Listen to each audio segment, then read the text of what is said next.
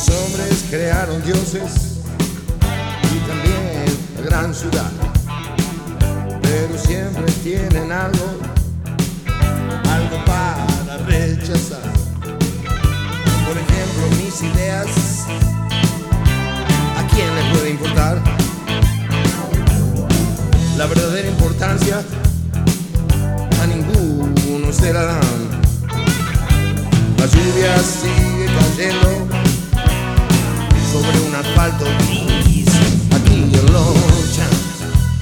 Bienvenidos amigos que se suman de todos lados. Así comienza esta nueva emisión de Punto y Aparte. Mi nombre es David y estoy aquí postrado en la cima, si fuera una cima, este podio de un lugar para saltar al vacío y dejarme llevar como una bola que cae hacia adelante y rompe todo y se hace trizas cuando toca lugar. Porque así es lo que creo que somos, trizas en el aire, sonido, viento, no sé, como que estamos a punto de desintegrar en cualquier momento, en cualquier momento puede ser este. Y así como se desintegra, se rearma. Y si se rearma, quiero aprovechar para saludar ese poco de energía que nos queda a mi querido amigo Andrés, que se encuentra del otro lado de la materia, haciendo eco de su presencia. ¿Qué pasó por ahí? Esa. ¿Qué pasó ahí? Estoy leyendo Hola, un libro ¿Cómo de- va todo? Un libro de física estoy leyendo. Un libro de física. Yo pensé que te habías drogado y por eso estaba diciendo esas cosas. ¿Cómo vamos? ¿Qué tal? Buenas, buenas tardes allá en Argentina, buenas noches acá en Barcelona. Hoy no voy a decir la hora, pero estamos saliendo en punto. Así que con eso ya te estoy dando un adelanto de cómo es la cuestión horaria. Eh, bien acá, bueno, nada, bien lindo, pasando un lindo momento. Estábamos escuchando este, la programación de studionuna.com.ar y nada, ansioso como siempre de hacer este, este podcast, este programa que, que tan divertido y que tan ameno nos resulta. Y, y nada, viendo cómo va, cómo va la vida, cómo se va acercando el verano, se va terminando el invierno y, nada, y las cosas siguen igual y creo que una- las, las- estaciones no modifican demasiado, más que el estado de ánimo, pero la, la realidad en general no la modifican demasiado, ¿no? Eh, sí, totalmente eh, en desacuerdo, pero bueno, allá cambia un poquito y acá cambia de otra manera. Lo importante siempre es que cambie. El día que no cambie entramos en un problema total. Eh, esto, señoras y señores, es punto y aparte. Quiero contarte eh, que estoy muy contento porque eh, no sé, ya, ya que programa, creo que estamos en el programa 30 o 29 ahí pisando, pero lo, que hace poquito empecé a ver son las estadísticas de las reproducciones, que, que eso en, pocas palabras es todo lo que hacemos, lo que vamos creando, los programas que se van emitiendo acá en, Estudio 15 centavos y realmente estar llegando a, la- a las mil reproducciones, la verdad que es un... Para, pa- para este pequeño proyecto de, edición de, audios, porque detrás de esto se encuentran también muchas otras cosas como armar un tema, eh, encontrar una empatía, es como que más allá de, lo under, por así decirlo, hay un- un trabajo interno en la construcción de todo esto que venimos haciendo hace un par de, de meses atrás y que luego fuimos incorporando nuevas, eh, un, lugar nuevo, incorporamos una difusión distinta. Eh, eh, la verdad que, es muy, muy grato llegar a, estos puntos y bueno, y seguir creyendo, seguir creciendo. Y creyendo también, porque yo creo que cuando se pierde la fe, se deja de, de consumir y nadie quiere dejar de consumir porque es parte del sistema y somos el sistema. Aunque lo rompamos. ¿Cuáles son, ¿Cuáles son los programas, cuáles son los, los podcasts o los programas que, que puede, se pueden encontrar en espacio 15 centavos? A ver, contale a la gente, yo sé cuáles son, pero contale vos que sos el capi de Tutti Capi. Bueno, eh, en general el concepto nació desde eh, crear contenido y subirlo en un lugar que lo distribuya, ¿no? Entonces, eh, el contenido es vario.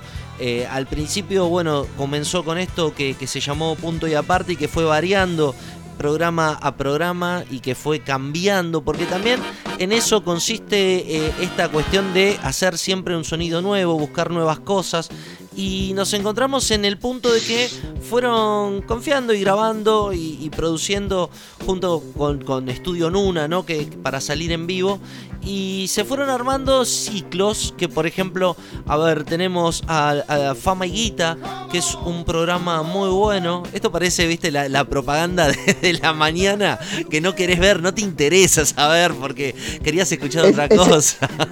Es el, anuncio que te aparece en el video de YouTube, viste. Ah, ah, exactamente. y cuando esta, esta semana me pasó que me puse a, a mirar, viste que te aparecen sugerencias.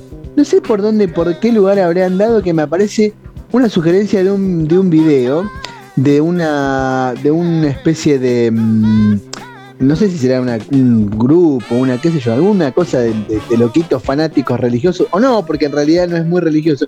Me aparece un video de la, vida perdida de Jesús, dice, ¿no? La vida perdida. Y claro, viste, los, viste que supuestamente en la Biblia, en la vida de, de, Jesús, de Jesús, se sabe solamente del nacimiento, después hay como 20 años que no se sabe nada, o, o sea, aparece el nacimiento, después aparece cuando él se revela ante los, los religiosos de ahí como un, como un niño, un adolescente de 12, 13 años, y después desaparece por no hay no la, la, Biblia, el Antiguo Nuevo Testamento, creo que es, no dice nada de Jesús desde sus 12 años hasta sus 30 años, que tienen los tres últimos años de vida pública, digamos, porque el tipo supuestamente, ¿no? Lo crucifican a los 33 años y bueno. Entonces, como estaba laburando, ¿viste? Y dije, bueno, voy a poner esto para escucharlo, porque era un tipo hablando, contando, ¿viste? Y lo dejé. Pero estaba interesante porque, bueno, te, hablaba más o menos de cómo supuestamente muchas cosas de las que de las que Jesús ah, habla de un tipo que supuestamente descubrió que había mm, Jesús había viajado a, Oriente y había escuchado las había aprendido enseñanzas de mm, de, de Siddhartha y por eso, sea, bueno, muchas de las cosas que predica él en sus sermones, como el desprendimiento, la vida, viste, austera, bueno, el, son más o menos similares. Bueno, pero la cuestión es puntual, no viene, no viene a cuento, digamos, la historia, si en sí, sino viene lo del tema de las publicidades que estaba diciendo vos, el, chivo. Usted tiene que comprar. claro, o sea, loco, ¿no te, ¿no te causa el efecto contrario cuando estás viendo un video de YouTube y pum, pum, te aparece la propaganda? Eh, no sé, Wish, compra 50 carteras a 80 pesos y, y vos decís, loco, una vez, bueno, pero cada tres minutos y, después me di cuenta que cuando lo pones se ve unas linitas amarillas, que esas son las publicidades, entonces ya sabes que antes de eso yo lo paro, lo adelanto, paso eso y lo vuelvo a poner. También podés pagar el servicio y, no tener nada de eso. Y ahí seguimos entrando y alimentando. ¿Vos, pagás el servicio? No, jamás. Yo trato de pagar lo menos e indispensable para hacer esto que, que nos gusta tanto que es vivir, porque si uno se va quitando las cosas, ¿sabes qué? Uno de los temas que venía pensando cuando, cuando armamos este programa, ya que, arrancamos haciendo una pequeña introducción de lo que es punto y aparte, eh, te cuento que, este programa se hace en torno a, toda una semana de, conversación y, que se van tirando temas. Pero generalmente dejo que, el tema se, vaya conectando solo. Creo que llega el sábado o el momento de grabar este ciclo y, dejo que el tema fluya. En estos momentos una, una nota que, que se puede... Eh, encontrar en, cualquier medio pone a, un interventor de lo que fue la radio rock and pop contando toda una catarsis de por qué la radio se destruyó y se fue, ¿no? Y pone de enfrentamiento, por el otro lado, la radio de Mario Pergolini. Me puse a pensar, armar este, este concepto, ¿no? De lo que es... Perdón, perdón. Disculpame que te interrumpa. Me interesaría escuchar eso, porque, ¿sabes qué? Eh, a mí me pasa con. Bueno, a mí Pergolini fue un tipo que nunca me cayó bien. Más allá de que en, algún momento escuchaba cuál es a la mañana cuando cadeteaba, estoy hablando hace más de 30 años, ponele. Eh, pero después, bueno, en algún momento le perdí el, el, digamos, dejé de escucharlo, pasé para otras radios, bueno, me fui a Metro y después, bueno, ya eh, después terminé escuchando a M en algún momento, ¿no? Viste que a medida que uno se va haciendo se va haciendo más grande, va pasando de la FM primero a las, más de rock, después a, las más modernas, otras cuestiones, y después terminas escuchando las de em, Adult Orientation Rock, que son como la, la Aspen, ponele, y después pasas a la M. Bueno, y nunca, nunca supe bien después cómo fue que Rock and Pop terminó en eso, porque por un lado fue Rock and Pop, después me apareció eso que se llama um, Vorterix, Vorterix jamás en la vida lo escuché, y, y, nunca supe bien cómo fue, así que por ahí me gustaría, va, quisiera ver que, me, que cuentes, ah, más allá de lo que ibas a contar, que cuentes un poco de cómo es esa situación, qué fue lo que pasó ahí.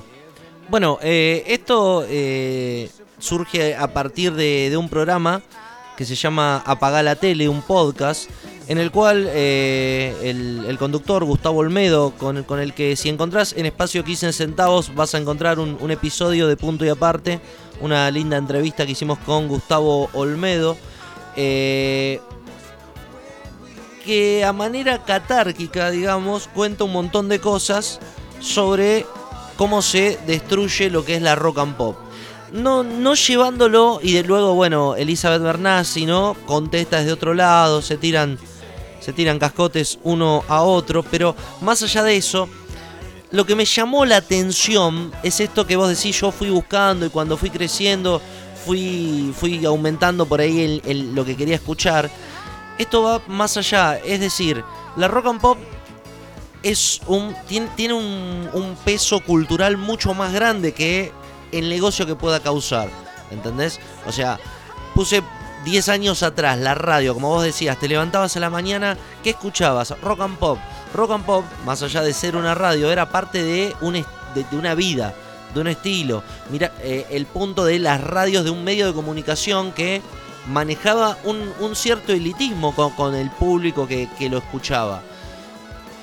¿Cómo esa, esa cuestión pesó más que, los negocios y bueno, y se, y se fue eh, diluyendo en, lo que es hoy ahora, ¿no? Perder ese capital simbólico. Yo creo que la discusión básica es entender la nota lo que hace es poner a, Gustavo Olmedo como una persona que eh, estaba en el lugar equivocado, en un lugar donde quieren estar todos. Y bueno, eh, por otro lado lo pone de de, esencia Mario Pergolini como, bueno, la persona que quiso destruir lo que era rock and pop, obviamente por eh, conocimiento de público, conocimiento de, de, hacer una radio exclusivamente de rock y que sea exclusivamente su marca. Entonces, te pones a pensar en, en esa egolatría, en ese... Ya sabes, vos, vos decís, bueno, Mario es una mierda, ya sé, qué sé yo. No, por cuestiones políticas, porque te gusta, no te gusta, porque es un, no sé, un joven emprendedor para el macrismo y un sorete burgués para las clases de izquierda. Siempre es la persona que va a estar, es, el, es, es la cara visible de, de esta cuestión. Pero en el medio, para ir cerrando un poco esta idea, en el medio quedó esa cuestión de que rock and pop acompañó durante mucho tiempo a muchas generaciones. Sí. Y de una manera eso, es. De, de, crear radio, digamos.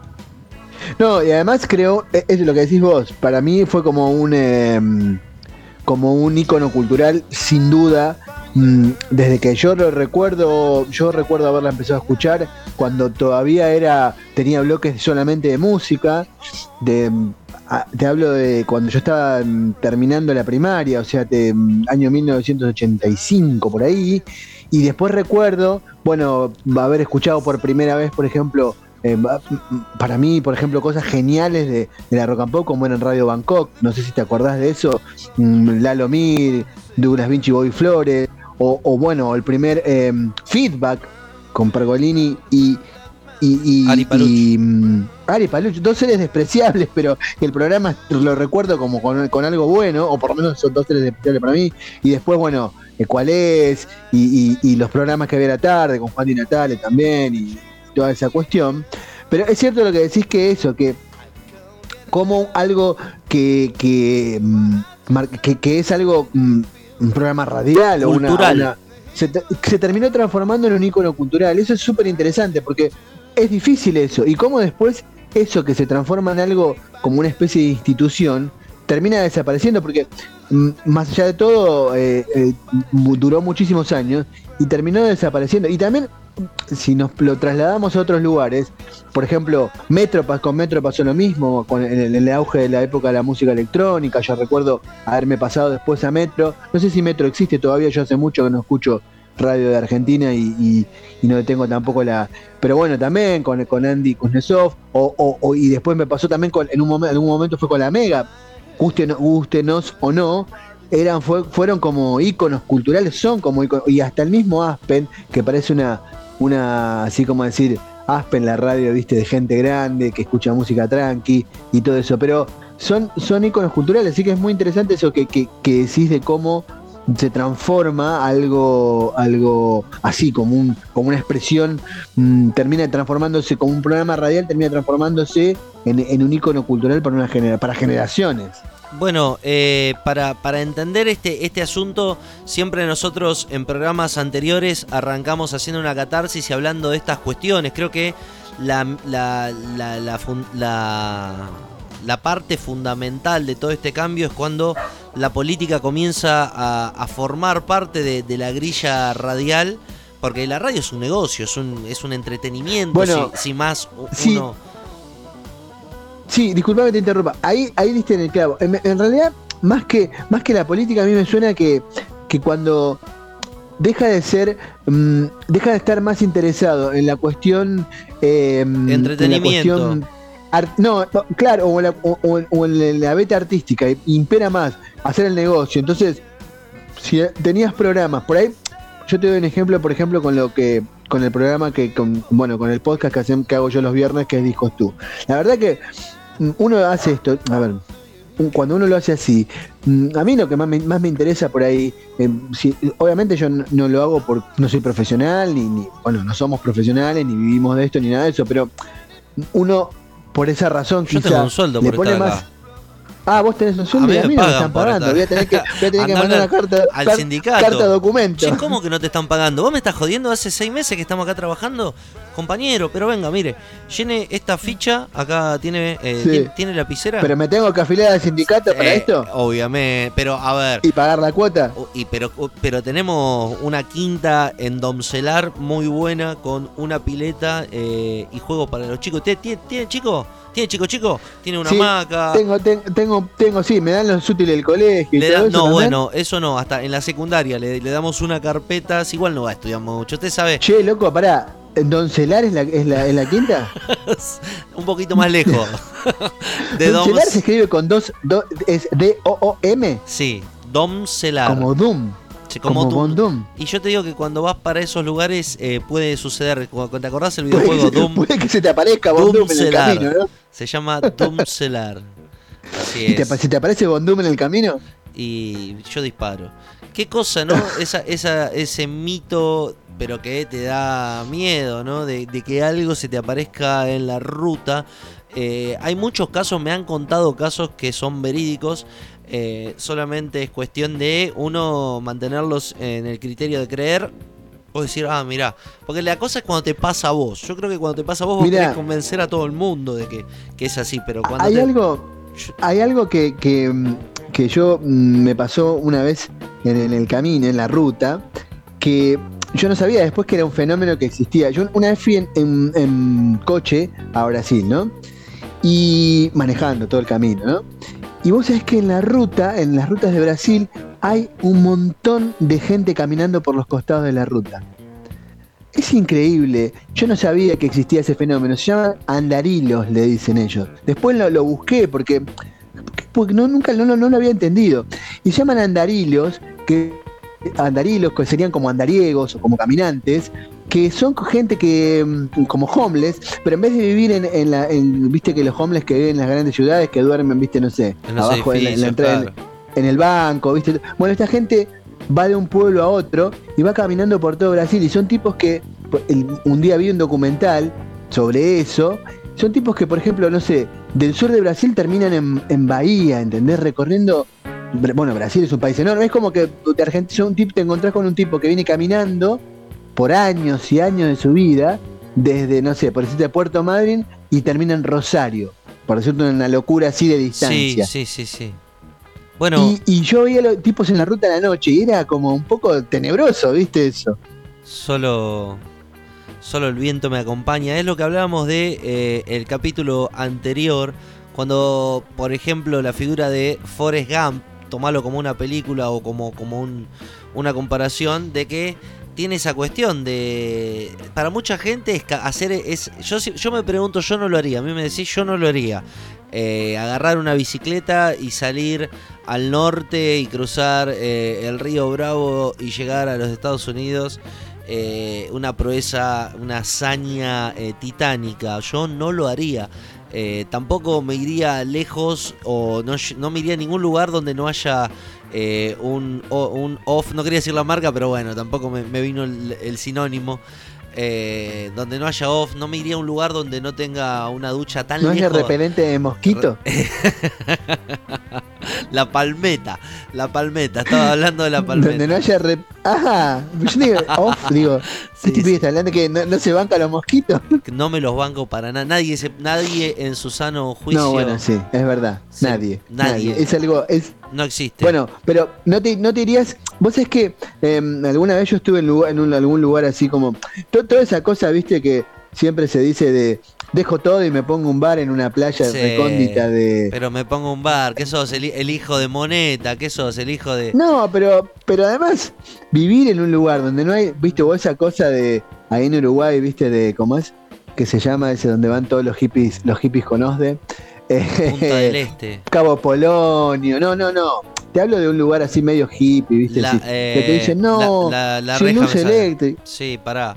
Eh, donde vive el pelado Cordera, donde está, ¿cómo se llama? La Paloma, Cabo Polonio. La verdad que no es algo cómodo. O sea, yo me voy a vacacionar, no, es como decís vos.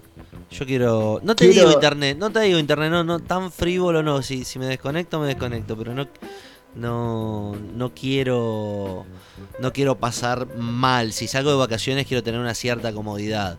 Eh, ¿Y, qué, y te hago una pregunta, ahora que estamos hablando de esto, ¿qué, ¿qué, viaje, qué lugar sería el lugar que vos quisieras conocer? Decir, bueno, acá quiero ir mm, antes de morir. Quiero, viste que esa cosa de, bueno... Y bueno... ¿qué, qué, ¿Qué tenés? o tenés, o por ahí no tenés, pero si no, a mí me alcanza con una Santa Teresita. Y a mí me gustaría, mira, a mí dame 15 días en las toninas y, yo soy un tipo muy feliz. Yo salgo a la mañana con la caña, me, voy ahí al pejerrey. ¿Alguna vez en la vida en las toninas se habrá visto una tonina? Eh, dicen que andan por ahí, que salen a la noche porque ahí sale la venta de, estupefaciente a cargo de, de estas malvivientes. Eh, que, circulan en la zona de las playas, pero por otras jurisdicciones no podemos, se meten los delfines de mundo marino y nos dificultan la, expedición de, la, de, las toninas. Bueno, ¿a, qué lugar te gustaría? ¿Qué, ¿Cuál sería el lugar que vos decís? Ah, si es que lo tenés. Me gustaría ir a Miami, Mauro. Me gustaría, Marley. Quiero viajar con Marley por el mundo, conocer todo, conocer el mundo. Quiero conocer las pirámides y ver qué hay adentro. Quiero conocer, a ver, a la torre inclinada y tratar de enderezarla. Quiero viajar con Marley. Voy a hacer todo lo posible para que este programa me lleve a estar con Marley. Qué loco, eso es, es esa ostentación. Viajar por el mundo y no, no, no viajan por ningún lado. Hacen algo porque lo que muestran es mira, mira, agarró, abrió la, mermelada al revés, abrió la mermelada al revés. Y te hacen un drama. ¿Por qué, le dicen, ¿Por qué le dicen Marley al huevón ese? Porque ¿qué tiene que ver con Marley ese, ese, ese tipo?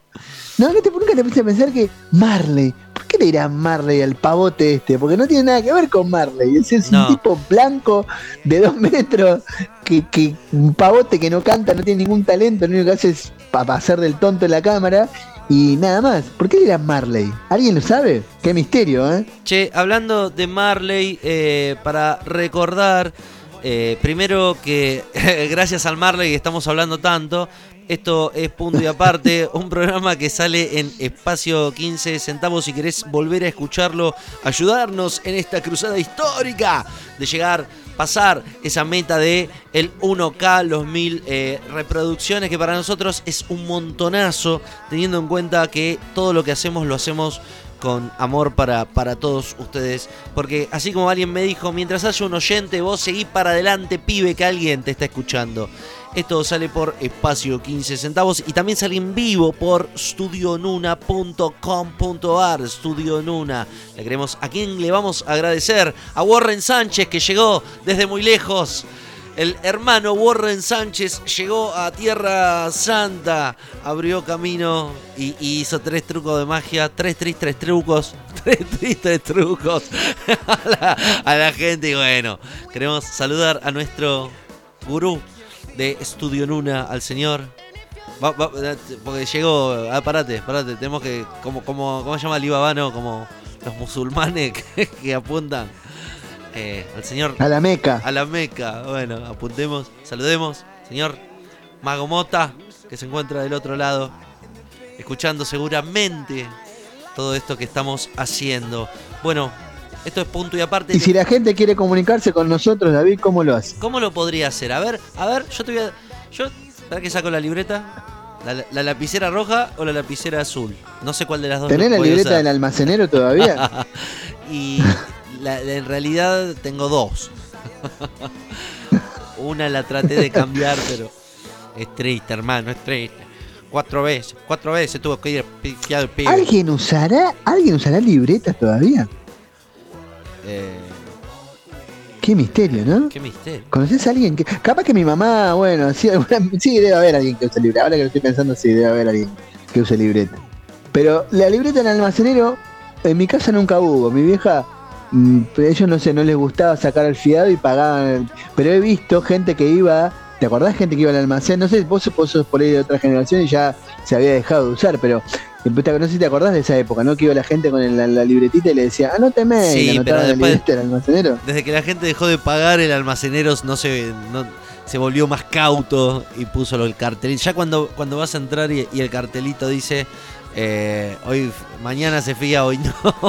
O- Bueno, y aparte los chinos no creo que te anoten en la libreta del almacenero, además. ya, ya te da cosas. Che, te lo puedo pagar mañana. Qué cosa el fiado, ¿no? El fiado, vamos a Oh, hablar sí. en, en algún capítulo, yo prometo hablar del fiado. Ese hecho tan cotidiano argentino, esa cuenta, ese pagaré, ese bono a consignación que en realidad eh, no es otra cosa más que un pagadios a rienda a saber si en algún momento va a ser redituado, cobrado o, o devuelto.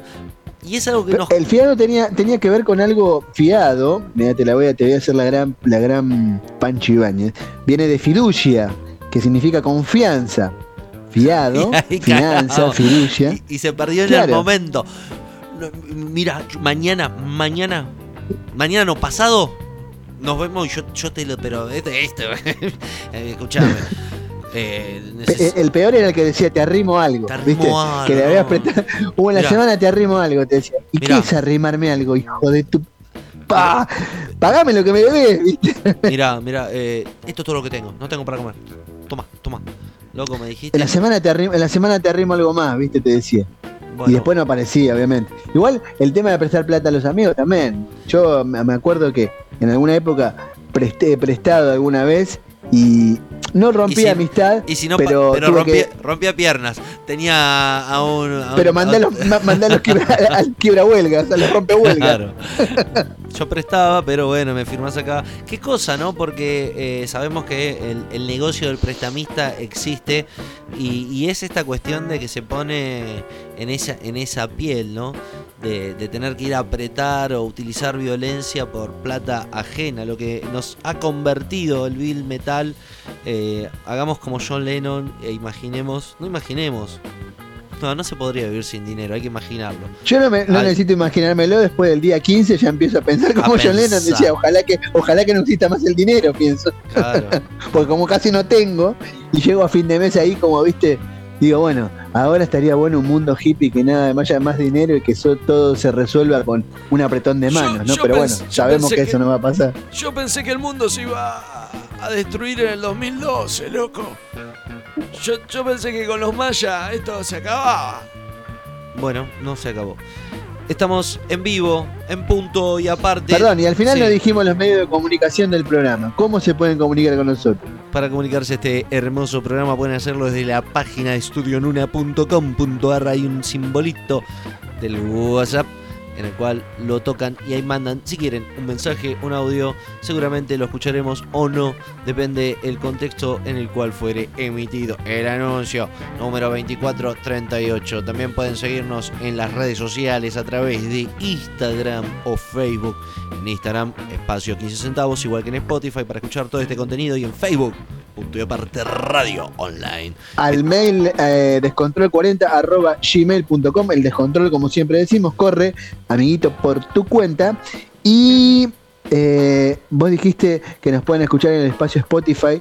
eh, no, en el espacio Spotify. En el espacio 15 centavos de Spotify. Y en anchor.fm barra 15 centavos. Todavía sigue funcionando esa, esa, Sí, obvio. e- e- ese Esa- vericueto. Esa- ese es el corazón de toda esta producción de distribución de, de contenidos que tenemos arreglados con la KGB, el FBI y una casa aledaña que vende papas fritas en cono. Con cheddar si querés o con pepino y, queso gruyere. Pará, pará. Otra, ahí sacaste un tema que es muy controversial.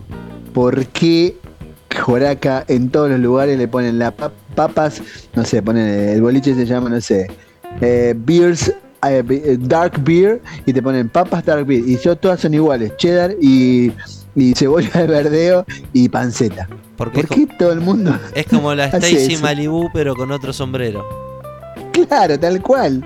Le ponen, no, y algunos le agregan, claro, le ponen agregar una boluda, no sé, eh, salsa barbacoa. Y Salsa barbacoa. Hay que vender. Bueno, eh, para arrancar, todavía ni, ni dijimos- ¿De qué vamos a hablar el programa de hoy, amigo? Bueno, mm, ayer se cumplió el aniversario de la muerte de uno de los. mm, esto es muy localista, muy argentino, así que algunos quizás se queden afuera, pero tenía que hacerlo porque la verdad es que para mí es uno de los íconos de la. Bueno, es uno de los íconos de la cultura popular argentina de los últimos que 30 años, aunque ya hacen muchísimos años que murió, ya hace. Estamos también pisando los 30 años desde su fallecimiento. Mm, del estamos hablando del famoso negro Alberto Olmedo, el, recordado y añorado negro Alberto Olmedo, aunque yo hoy creo que sería cancelado, creo que existirían centenares de hashtags para cancelar al negro Olmedo por su por su por su forma, digamos, de, por su forma, por su, por su misoginia, por sus chistes homofóbicos, etcétera, etcétera, pero un ícono de la cultura nacional que hace unos pocos días murió. Y bueno, vamos a hablar un poco así, muy por arriba de su, de su vida y hallaremos algunos detalles de su vida y de su traje manca muerte que, bueno, lamenta- hoy ya igual creo que sería un hombre, nada, estaría un hombre anciano, quizás ya no estaría entre nosotros, pero bueno, siempre quedó el recuerdo, de hecho, bueno, está en una estatua ahí en Avenida Corrientes y, y Uruguay. Así es. eh, también, si, si da el tiempo y, todo se conjuga, me gustaría también repasar esta cuestión de un nuevo aniversario, 48 años de Dark Side of the Moon. Picarlo, como hacemos siempre. Eh, también tenemos a Pau, que va a sumar siempre la cuota de cine, hoy con Marvel, el mundo Marvel. eh, cosas que a mí me siguen deslumbrando y voy y me, me agarran ganas de, de- de- de indagar por ahí porque la verdad que, que no soy una persona que, que- que ve tanto esas películas de DC o Marvel y por ahí alguien te la cuenta Perdón, de otra perdón, manera. perdón, perdón, Sí. disculpame que no te puedo dejar pasar eso. Sí. Disculpame, no te puedo dejar pasar eso. Que ven estas cosas de DC o Marvel. ¿De qué estamos hablando? DC o. Marvel. No, señor. DC no existe. No existe DC. Claro. Marvel, Marvel, pero ¿sabes qué? Aguante Marvel, vieja. Bueno, ¿Cómo no, no tengo. Marvel? Me, eh, vi pocas películas. Bueno, en el bloque de cine vamos a hablar seguramente de eso. Así que más tarde, en un ratito nada más, más tarde digo, ya estamos pisando la hora. Eh, en un ratito nada más ya viene Pau. Todavía falta, recién empieza esto. Está el fuego en el momento exacto para ponerlo en la parrilla. Te quiero contar que hace poquito nada más se fue a otro plano existencial el señor Bunny Wyler, creador, fundador de una de las bandas más representativas del género reggae en el mundo. Fundador junto a Bob Marley y a Peter Tosh de The Wailers. Una banda que llegó a muchos lugares, a muchos momentos, a muchas situaciones que nos pudimos caminar junto a esa finura en la música. Así que el señor Bunny Wyler deja este plano mortal para seguir siendo un recuerdo. Así que para arrancar en punto y aparte vamos a escuchar Mellow Mood de Bonnie Wyler. Esté donde esté, esto es punto y aparte. Estamos en vivo.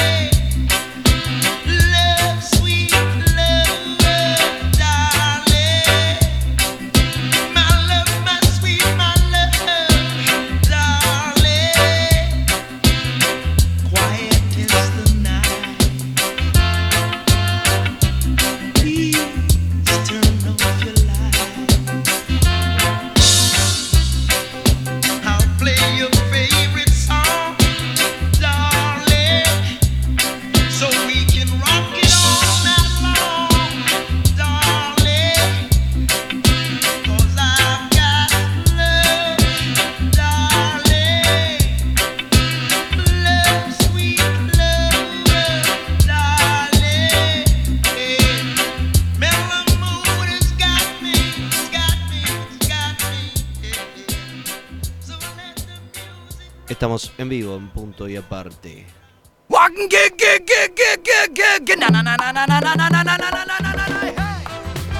Esta, esta música me, me trae a mí los mejores, uno de los mejores recuerdos de, de ya mi, mi, infa- mi infancia o mi adolescencia, por ahí, mm, 14, 15 años, como ya entendía el humor de Alberto Olmedo.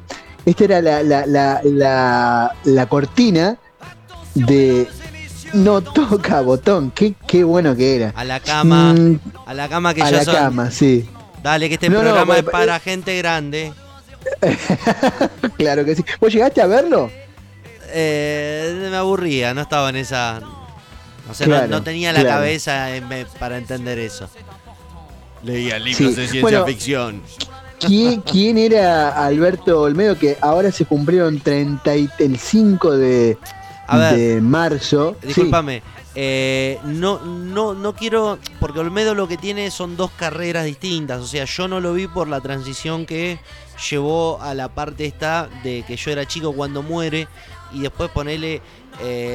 lo que vi es el Mano Santa, está cargado, que es la película. Pero, por ejemplo, eh, mis, mis viejos vieron a Piluso o, o tener ese recuerdo. Yo también vi a Peluso. ¿eh? un Olmedo para una gente y un Olmedo para otro, otro- o sea, con, con, no sé, 20 años de diferencia tener esa, esa versatilidad. Yo no yo estaba en el medio, no no llegué a o en el final, digamos, no llegué a entender esa última parte. Claro. Bueno, Alberto, Alberto, ¿quién era Alberto Olmedo? Porque, bueno, creo que mm, por, por ahí para gente mm, de esta generación estamos hablando de una persona que se fue, que su desaparición física ya hace 30, van a ser, hicieron 33 años, ya estamos hablando, no, 32, 33 años, sí. Ese es muchísimo tiempo y, y, sin embargo, bueno, ha quedado en el recuerdo de, de- de- de un ícono cultural de, la Argentina, ¿no? Una, una persona que, supo venir de, la, de la pobreza más absoluta, de la, pobreza, de, de- la humildad del barrio, digamos, de del interior incluso, porque era rosarino, y que llegó a la cúspide del éxito y que en el momento, en el momento donde estaba allá arriba, en la cresta de la ola, se fue. Así, mágicamente. Así que en un punto lo podemos lo podemos este, mm, asimilar a una especie de estrella de rock, ¿no? Que vivió rápido y murió cuando todavía le quedaba un camino largo por recorrer. Mm, Los que nos acordamos o los que no se acuerdan, bueno, estamos hablando de, de Rucucu, de Chiquito Reyes, de Borges, de, de- de- Borges, de Alberto Borges, ¿no? Que era Álvarez y Borges, aquel famoso de Rogelio Roldán, y tantas, tantos sketches que, nos traían a, que nos pueden traer por ahí el recuerdo, bueno, quizá Canal Volver o en esos lugares. Alberto Olmedo nació en, en- Rosario, en, en una familia humilde, en el barrio de Pichincha, que él siempre nos nombraba en sus, en sus sketches. Mm, hijo de una madre, o de madres de una familia que hoy diríamos monoparental, o sea, de, de una madre soltera que lo crió y que mm, trabajó muchísimo para, para que él pudiera tener así una vida razonablemente digna. En el año mil- él nació en el año 19 el 24 de agosto de 1933. En 1947 él siempre fue una, se lo veía ya como un chico histrónico, histriónico, así con mucha expresividad. Y en 1947 Alberto hizo su primer este, trabajo ahí en, como, como, como comediante en un grupo de teatro que se llamaba La Comedia, en, en la troupe juvenil asturiana, en su Rosario natal. Y, y una vez que mm, decidió, que, que encontró, que supo cuál era su vocación, decidió irse a Buenos Aires. Este, y su primer acercamiento al mundo del espectáculo, del, de, la, de donde él quería estar, digamos, de la actuación, lo más cerca que pudo llegar al principio fue como, como switcher, como el que los que levantaban los cables en el viejo, como se decía en esa época, el viejo Canal 7.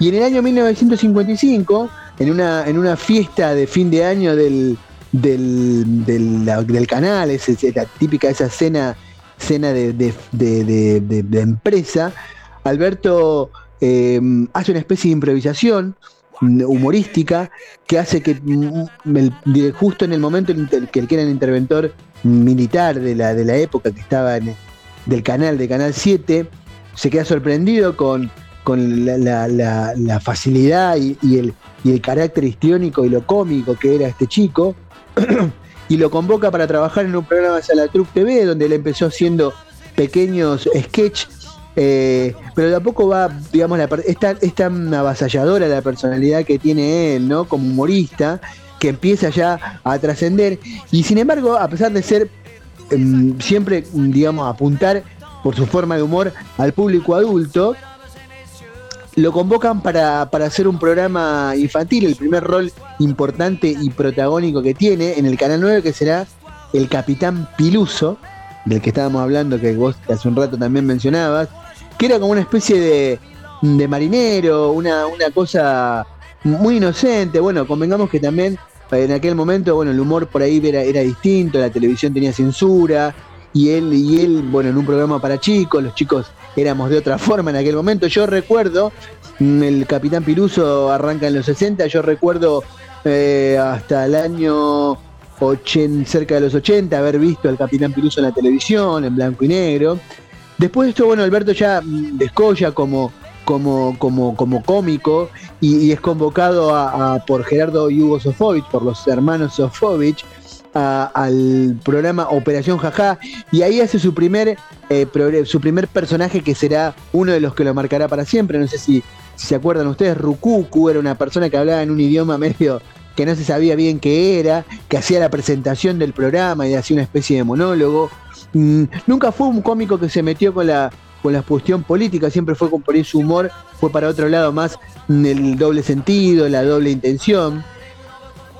En el año 1971, ah, después de varios años ya de trascender y empezar a hacer una serie de películas, de hecho tiene una filmografía muy extensa, empieza a participar en películas de cine, primero como un personaje extra, después empezando a protagonizar sus películas. Paralelamente a esto, va creciendo su figura en, la, televisión argentina. En el año 1981 empieza, empezará el famoso ciclo No Toca Botón, que es el ciclo con el que él explotó a la, a la fama, a la masividad absoluta, que se emitía por el viejo Canal 11, hoy llamado, creo que se llama Telefe todavía, la verdad que no, es, no, lo, puedo decir porque en ese programa, bueno, tiene mm, sus. Empieza el ciclo, el ciclo empieza, digamos, a tener varios personajes ya que lo, que lo harán este mm, eh, ser como el capo cómico de Argentina, el que ha- hace reír, el que separaba, el que tenía eh, extremados este, y enormes puntos de rating porque lo seguía una enorme cantidad de gente. Eh, sus personajes, bueno, serán chiquitos. Primero Rukuku, que ya venía de su de su, de su desde Operación Jajá que hacía con los hermanos Sofovich. Después hará, tendrá, aparecerá Chiquito Reyes, aparecerá el dictador de Costa Pobre, ese que decía de acá, no sé si se acordarán de eso, bueno, yo me lo acuerdo, pero el Pitufo, hará el Mano Santa y hará a Borges, el Mucamo Perkins, Rogelio Roldán. El sketch de Álvarez y Borges esa, era uno de los mejores eh, eh, sketch mm, de- de- del programa, donde se hacía un contrapunto, donde se dice que él muchas veces improvisaba y de hecho improvisaba, obviamente, como siempre hablamos nosotros, no hay que ser anacrónico, ¿no? Sacar el contexto de las personas en el momento, porque el humor, reitero, para hoy sería una cosa, una cosa misógena, una cosa con chistes homofóbicos, pero bueno, era como en el momento aquel se veían, se veían las cosas, e- era lo que en aquel momento hacía reír a la gente. En otro momento hacía reír a la gente ver morir otra gente en un, en un, en un coliseo, ¿no? Y después eso va evolucionando como todo. Y en aquel momento la, la figura de Alberto se destacaba por eso, por su humor. mm, eh, no tanto, no, no tan irónico, sino más bien, más bien directo, mm, con eh, siempre la apelación al, al chiste fácil del- de la connotación sexual o de toda esa cuestión del doble sentido. Eh, durante su trayectoria firmará además, bueno, como te decía, 50 películas y la última que hará en el año 1988 se llamará Atracción Fatal, que será la última película que hará antes de su, de su muerte, de su trágica muerte. Em, una cosa muy, muy, hay, un- hay una, una anécdota muy, muy este, de cómo era Alberto con el humor, que en el, en el año, 19 el 4 de marzo de 1976, en, la, en Canal 13 se anuncia la, la noticia de que Alberto Olmedo había muerto, justo en el momento que estrenaba un ciclo televisivo nuevo, que era, mm, se llamaba El Chupete en aquel momento, y mientras el locutor estaba leyendo la- la- las condolencias por el fallecimiento del actor, lo enfocan a, él en el vestuario, cambiándose, preparándose para el programa y él diciendo que no se puede llegar tarde. Y eso fue que le generó bastantes problemas. De hecho, hubo así como una especie de conmoción por esta, por este chiste que había hecho. Pero bueno, dicen que él era así, ¿no? De hecho, bueno, comenta la gente que él era no deja, a pesar de estar en la cúspide de su carrera como, como cómico, seguía siendo el tipo ese de barrio, el tipo afable que la gente lo apreciaba y lo quería.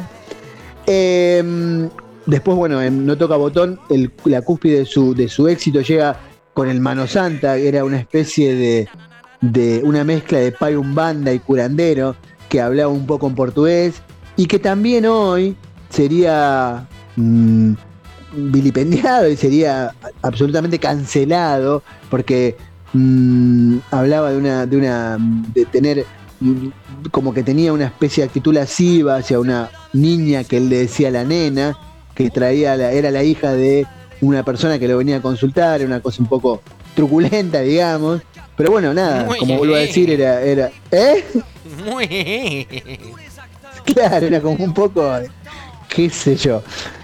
Nada, yo trato, a ver, yo trato como, como de hacer siempre, como decimos siempre, de no descontextualizar las cosas, porque obviamente no es lo mismo ese humor cuando uno por ahí no tenía cierta conciencia de algunas cosas, y como te digo, no sé si estás de acuerdo conmigo, pero hace miles de años la gente, el humor para la gente era, lo, lo divertía ver gente que se la comían los leones en, en el Coliseo Romano, entonces Claro. nada, digo, qué sé yo, condenar hoy con la, con la cabeza de hoy, de los, de los 2020, en esta época de posverdad, a alguien que hacía humor en 1980 y que se reía porque decía chabomba, que era bombacha al revés, o decía que, que no está, que no está bien, ¿entendés? Que, o lo de me trajiste la nena, que era algo. Nosotros, bueno, hoy lo- a todo el mundo nos reíamos con eso, y sin embargo, hoy lo pensás y decís, uff, bueno, pero porque en aquel momento eso por ahí no era. Más allá de que si lo pensás en profundidad no estaba bien, pero bueno, nada, es como siempre digo, no descontextualizar. ¿Vos Y la muerte le llegó, sí, No, te, te voy a hacer un paréntesis bien frívolo. ¿Vos crees que así como Julián Weich es un émulo de Sandrini, eh, Guillermo Franchella toma cosas de, de Olmedo? Eh, es eh, a ver, al puede ser al principio, pero por ahí mm, Franchella tiene, un, tiene una cosa más, más... Sí, es posible que al principio haya tomado algo, después Franchella despegó con su carrera y es para mí también un gran cómico y un gran, un gran actor, pero sí, es posible lo que decís. Eh, igual, mm, eh, también lo que decís de Julián Way, Sandrini, y también toma cosas de, no sé si te acordás de... mm, Ay, ahora no se me viene a la cabeza. Uno que también hacía, bueno, mm, el que hacía, estaba en Canal 13, bueno, ahora no se me viene a la cabeza, que era... No, no, sí, ¿Sabés estoy qué, viejo, sabés estoy tenés viejo. que hacer? Mira, yo te voy, a, con- te voy a decir un método que me está, me está resultando últimamente. Eh, el 70% de, de, nuestro, de nuestra concentración se la lleva a la vista. ¿no? Uno cuando, cuando quiere pensar en algo, generalmente se distrae o, o- o no le llega. Lo tengo en la punta de la lengua, es uno de los fenómenos más recurrentes que, que puede tener una persona. Entonces, lo primero que tenés que hacer es nublar la vista. Eh, Ya me hablé y utilícese. me acordé de quién era, Pepe Biondi. Claro, Pepe Biondi. Pepe Biondi, que bueno, ese yo sí lo, llegué a ver ya en repeticiones, digamos, Pará, pero nunca y, lo vi. y yo dije Sandrini. Nada que Sandrini ver. ¿Y dijiste quién, vos. quién imita No, no, pero sí también tiene algo de Sandrini, ¿eh? Tenía algo de porque más o menos esa forma de hablar de esa época, Pero- estamos hablando pero de era los Pepe 60. Biondi. Era Pepe Biondi. Pepe Biondi, exactamente. Y bueno, para terminar con la historia de- del negro Almedo, la muerte, bueno, lo, lo encontró en un lugar este, haciendo temporada de teatro en Mar del Plata, subido a un balcón. Se dice que estaba consumiendo alguna. Estaba consumiendo algo. Y aparentemente cayó del balcón por esa situación. Estaba en un buen momento, dicen que estaba en un buen momento personal. Bueno, en- estaba en, en- en el cúspide, en la cúspide de su, de su fama televisiva, el programa le iba bien, todo le iba bien. Y en ese momento el negro se fue.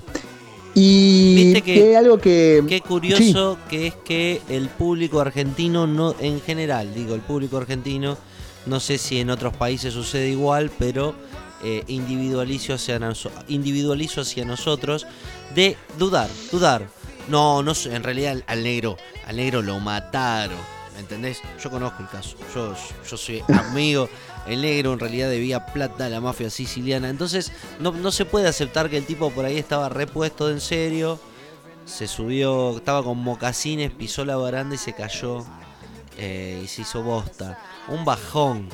Pero viste que Una siempre cosa horrible. horrible, sí. porque aparte quedó colgando, viste. Eh, pero fue un accidente trágico que es cuando no, es no medir la, dimensión de, de, de dónde estás. Eh, creo que va más por ese lugar. Sí, yo creo que a veces también por ahí la sensación de, de, quizá, ¿no? Esto es una idea mía y por ahí es una pelotudez lo que voy a decir, pero mm, como estar tan arriba en el, en el éxito a veces hace que la gente se crea que es este mm, no sé si inmortal, pero que omnipotente, ¿entendés? Que no va a pasar nada, que puede hacer todo y que pueda llegar a todo. Y por ahí, eh, en realidad no. Y es una persona como cualquier otra que si se sube a un balcón se puede caer y se puede matar.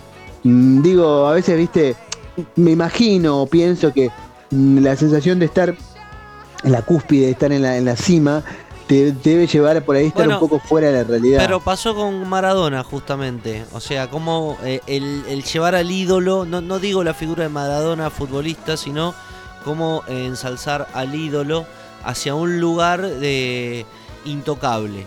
El monte del Olimpo. Claro.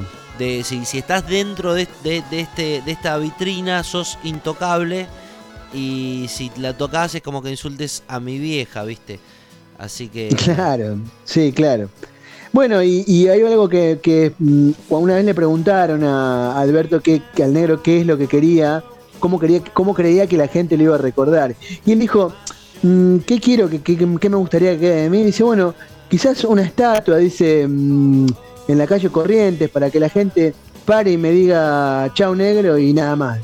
Y efectivamente, esa estatua existe, que está ahí en Avenida Corrientes al mil, set- mil y pico, mil quinientos creo que es, que está, bueno, sí, Corrientes Uruguay, o estaba ahí, no sé si la habrán movido, que estaba sentado en el sillón, eh, en un sillón sentado con, con Javier con Portales, Javier Portales. haciendo, exactamente, haciendo el sketch, eh, que era el famoso sketch aquel de Álvarez y Borges, donde el negro improvisaba tanto y, y dejaba ver sus, tanto sus dotes de comediante como, así como ese comediante brillante que fue, ¿no? Así que, bueno, nada, un pequeño homenaje y reitero, mucha gente pensará hoy mm, que el negro Olmedo, bueno, hoy sería El una negro cosa no horrenda, un- pero el negro en el fondo de todo también es parte de nuestra cultura y como tal creo que se merece que lo recordemos así. Pero si es una nena. Hijo.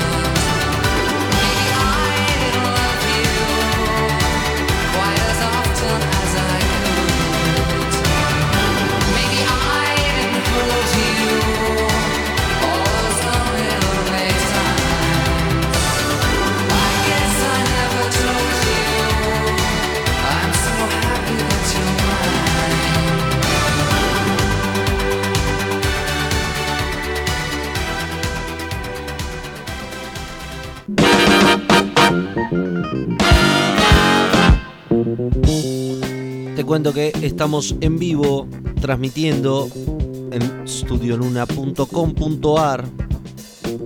También podés escucharnos en la semana en espacio 15 centavos en Spotify o en anchor.fm barra 15 centavos. Para encontrarnos en las redes sociales, también pueden hacerlo en Instagram en espacio 15 centavos y en Facebook en punto y aparte Radio Online. No me acordaba porque no soy la persona más capacitada para hacer este trabajo de community manager. Yo creo que una banda se separaría. ¿Por qué se separó una banda? Y porque tenía un mal community manager. Puso todo lo contrario a lo que, a lo que le dijeron.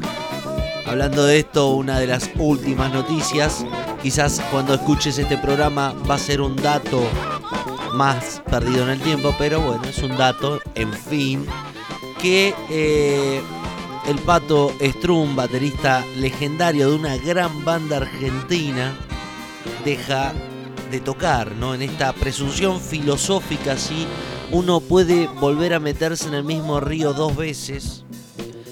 El Pato Strun deja la banda, ya antiguamente la había dejado Ricardo Iorio, llevándose incluso el nombre, o sea, no solamente se llevó la pelota, sino que bueno, los chicos siguieron jugando en la misma cancha, pero ahora se les va el, el, el arquero y siguen ya la formación. Digo, sigue siendo la H, pues dice la H no murió, sí, la H murió hace rato cuando, cuando Ricardo se llevó el, el hombre.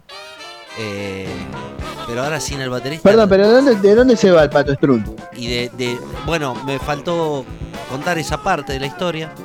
Que la banda, antiguamente, Malón, lo que, lo que iba a ser Malón, con eh, Claudio Connor, con el Tano Romano y, el Pato Struns, eh, iban a, recrear, por ejemplo, una vez que, se junta Malón, iban a recrear eh, Ácido Argentino, primer, segundo disco de, Hermética. Entonces, bueno, quedó ya ese show en en cartelera de replicar ácido argentino por todo el país, como, pero no se, no se podían poner como hermética, era la H. ¿no? Ese Malísimo. nombre. Perdón, pero disculpa Pero- lo que te diga, pero es No era una hermética. poronga. es una poronga, son los perdón, mismos ¿no? Pero, músicos, son los mismos músicos. pero lo que hubiesen hecho es hacerse llamar, no sé, Malón tocando el disco de Hermética, por decirte algo, ¿entendés? Me suena que la H, eso es como, como, como es como un engaño, es como venderte algo, no sé. No es lo que yo decirte- vine a ver, claro. Es una cagada, ¿entendés? Como claro, como decirte, no sé, como viene, viene eh, los Mili Vanilli, ¿entendés? Son como los Mili Vanilli, o sea, No, claro. no, no. Bueno, los mínimos líneas no nos chanta. Estos al menos sabemos que ejecutan, bueno, sí, tocan, ponele. Ejecutan su instrumento. Son, a ver, Pero es como cuando pará, viene pero- la banda que acompañó a fulano de tal, ¿entendés? claro. Ahora, por ejemplo, eh, hay un choreo que está haciendo el indio. No, no sé si lo hace el indio o porque los pibes de la banda, los fundamentalistas, Ahí- necesitan ganarse el mango. No, pero son unos músicos de la puta madre. No, no, a ver, yo me, lo- me- me los he visto todo, me he visto dos shows y son buenísimos. Y además es espectacular porque mm, cantan todos un tema, o sea, tiene todos los músicos cantan, no solo las coristas, sino también cantan el Baltasar saxo, bueno, Komoto es, un- eh, es una bestia tocando la viola. Y, y Fernando Nalé, el bajista, es un Fernando monstruo Nalé. también, porque sí, el, baji- el ex bajista de Cerati y, y Deborah Dixon. Y, y- y- y toda la banda es buena, y bueno, eh, este mm, Esbaragle también es bueno, o sea, pero el día de mañana, cuando el indio se retire, me parece que les hizo una franquicia para que estos pibes tengan laburo para siempre, ¿entendés? Tocando las canciones del indio. Y encima después aparece el indio en holograma. Eso, pero bueno, de última voy a decir que son los fundamentalistas. Ahora, la H. mm, yo se he puesto malón tocando, tocándole, recrearemos el disco de Hermética hacia argentino. Y chao, y malón tocando hacia argentino y estaba, me, me parece a mí, ¿no? Pero bueno, es una huevada, pero me suena medio, viste, medio meterle la H es como para decir que vayan los fanáticos de la H, porque si le ahí le pones malón solo, muchos que a Malón no lo, no, no lo quieren como tal, capaz que no irían, aunque bueno, no sé. Es una, una forma de verlo, ¿no? También entra en, la, en el punto este de vuelve la Versuit. Vuelve Versuit Vergarabat. ¿Vuelve con Gustavo Cordera? No. Entonces no es Versuit Vergarabat. No, no, no, perdón. Acá diciendo con vos. Es lo mismo que pasa con los pericos. Los pericos, ¿cuánto hace que se fue el, el, eh, Oya. no está más el Ah, baiano? El. ¡Guayaya! Claro. ¿Cuánto hace que no- que no dice pollo, pollo, pollo el baiano? Hace muchísimos años. Y lo mismo pasa con, con la Versuit. ¿Cuántos años hace ya que Cordera no está y que la banda con el, con el Cóndor y con Dani, no me acuerdo el apellido, que los dos cantantes siguió. ¿Cómo es? No, me confundí. Me confundí. Bueno, pero ahí diciendo, porque la Versuit no es que dejó de tocar y se juntó después para. La Versuit siguió tocando y los pericos lo mismo. El Baiano se fue y los pericos siguieron tocando. Ahora, por ejemplo, sí sería una truchada si se reúnen los piojos en Ciro, por ejemplo. Ahora, ¿entendés? Ahí sí sería bueno. Vamos a tratar de ganarnos el mango y se ponen, no sé, los insectos que pican la cabeza, por decirte algo, Y- ¿entendés? Y sería un hecho de magia negra también porque, bueno, sabemos que... Ah, bueno, y además un- un- el guitarrista Tavo ya no, ya no está en este mundo también, en este plano. Un Pero gran bueno, guitarrista, pero- Gustavo Kupiski. Un gran guitarrista. gran guitarrista. Sí. Y yo lo he visto tocando con las pelotas, el tiempo Sí, que estuvo con las pelotas sí, y sí. quedaba de puta madre. Bueno, pero volviendo a eso, la Versuit. O, o ya para mí trascendió, me parece que ya la, la Versuit y los pericos lograron trascender a su frontman. Y ya hoy la Versuit tiene, para mí, ¿eh? un- de hecho, hace poquito vi un, una especie de, ¿viste eso que hacen en estudio? Que va a ser, hicieron de, eh, creo que fue de la cabeza, o Hijos del Culo, el disco completo, lo hicieron en, en una versión como de estudio y después creo que lo salieron a tocar en vivo también o fue antes de la pandemia y, y la verdad que está bastante bien. Hay una versión de, de El tiempo no para que está fenomenal que si para mí de hecho hasta creo que me gusta más que la versión en vivo que hacían con Cordera. Bueno, yo sé que te aburre. Me pero- aburrió. Me aburrió. No, la, la Versuit para mí es con Cordera. Bueno. Me parece que llegó el momento que todos estábamos esperando. Cuando te aburre todo tu alrededor, vas, prendes la tele y estás navegando por un lugar que no sabes a qué puerto llegar. Y para eso, desde este pequeño espacio tenemos Ofrecemos el servicio por un módico precio que luego vamos a arreglar. Pero este es el momento en el cual hablamos de lo que nos gusta tanto. El séptimo arte. ¿Cómo te va, Pau? Hola. Hola. Buenas, buenas. escucha? Excelente. Como una mañana en Chascomús. Ah, bueno. Viendo... Eh, eh, bueno. no, no es excelente despertarte y ver la laguna. Me parece que es algo hermoso. Mira, a mí con Chascomús me pasó algo muy particular. Mm, no es larga la historia, pero digamos que me confundí y terminé en Chascomús cuando tenía que ir a Chivilcoy. Eh, Alguien podría decir que no es lo mismo, pero los dos empezaban con CH y yo soy distraída. Así que bueno, terminé en Chascomús. O podría, sí, o podría ser Chapelco también. No, No, ahí todavía no fue, pero podría haber sido cualquier cosa con Chi. Concha. Así que me equivoqué. Y le digo a Nahuel, estoy acá enfrente de la costanera. Y me dice, ¿qué costanera? Y fue como, pero acá la costanera. Pero Paola, ¿dónde estás? Eh, Chascomús, obvio. Así que bueno, cosas que pasan. Claro. Cosas que pasan. Una laguna más, una laguna menos. Así que bueno, eh, eso es lo que dice. Esta semana, eh, ya no sé si se acuerdan que el tema era WandaVision. Me imagino que lo habrán, lo habrán visto. Yo estaba esperando que llegue este momento para. Y sabes que, a ver, me interesa cuando cuando lo cuando lo propusiste dije wow, bueno, eh, voy a voy a dejar eh, guiar ese sentido de rechazo que me generan poner la serie de superhéroes porque me interesa la, no sé, la la publicidad, ¿no? Pero no sé ni de qué se trata. Algo dice que lo tengo que ver, pero no sé de qué se trata. Eh, la pregunta es, ¿vos viste algo de Marvel a- a- hasta ahora? ¿Alguna película? ¿Batman es de lo que Marvel? Capitana? No, eso es DC. Eh, ¿Viste el US de Marvel? No, ni. No, no ve Batman, ponele Batman. No tengo una cultura. Claro. Le- eh, los X-Men, Pero pero. Batman, Batman no es de Marvel, macho. Por eso.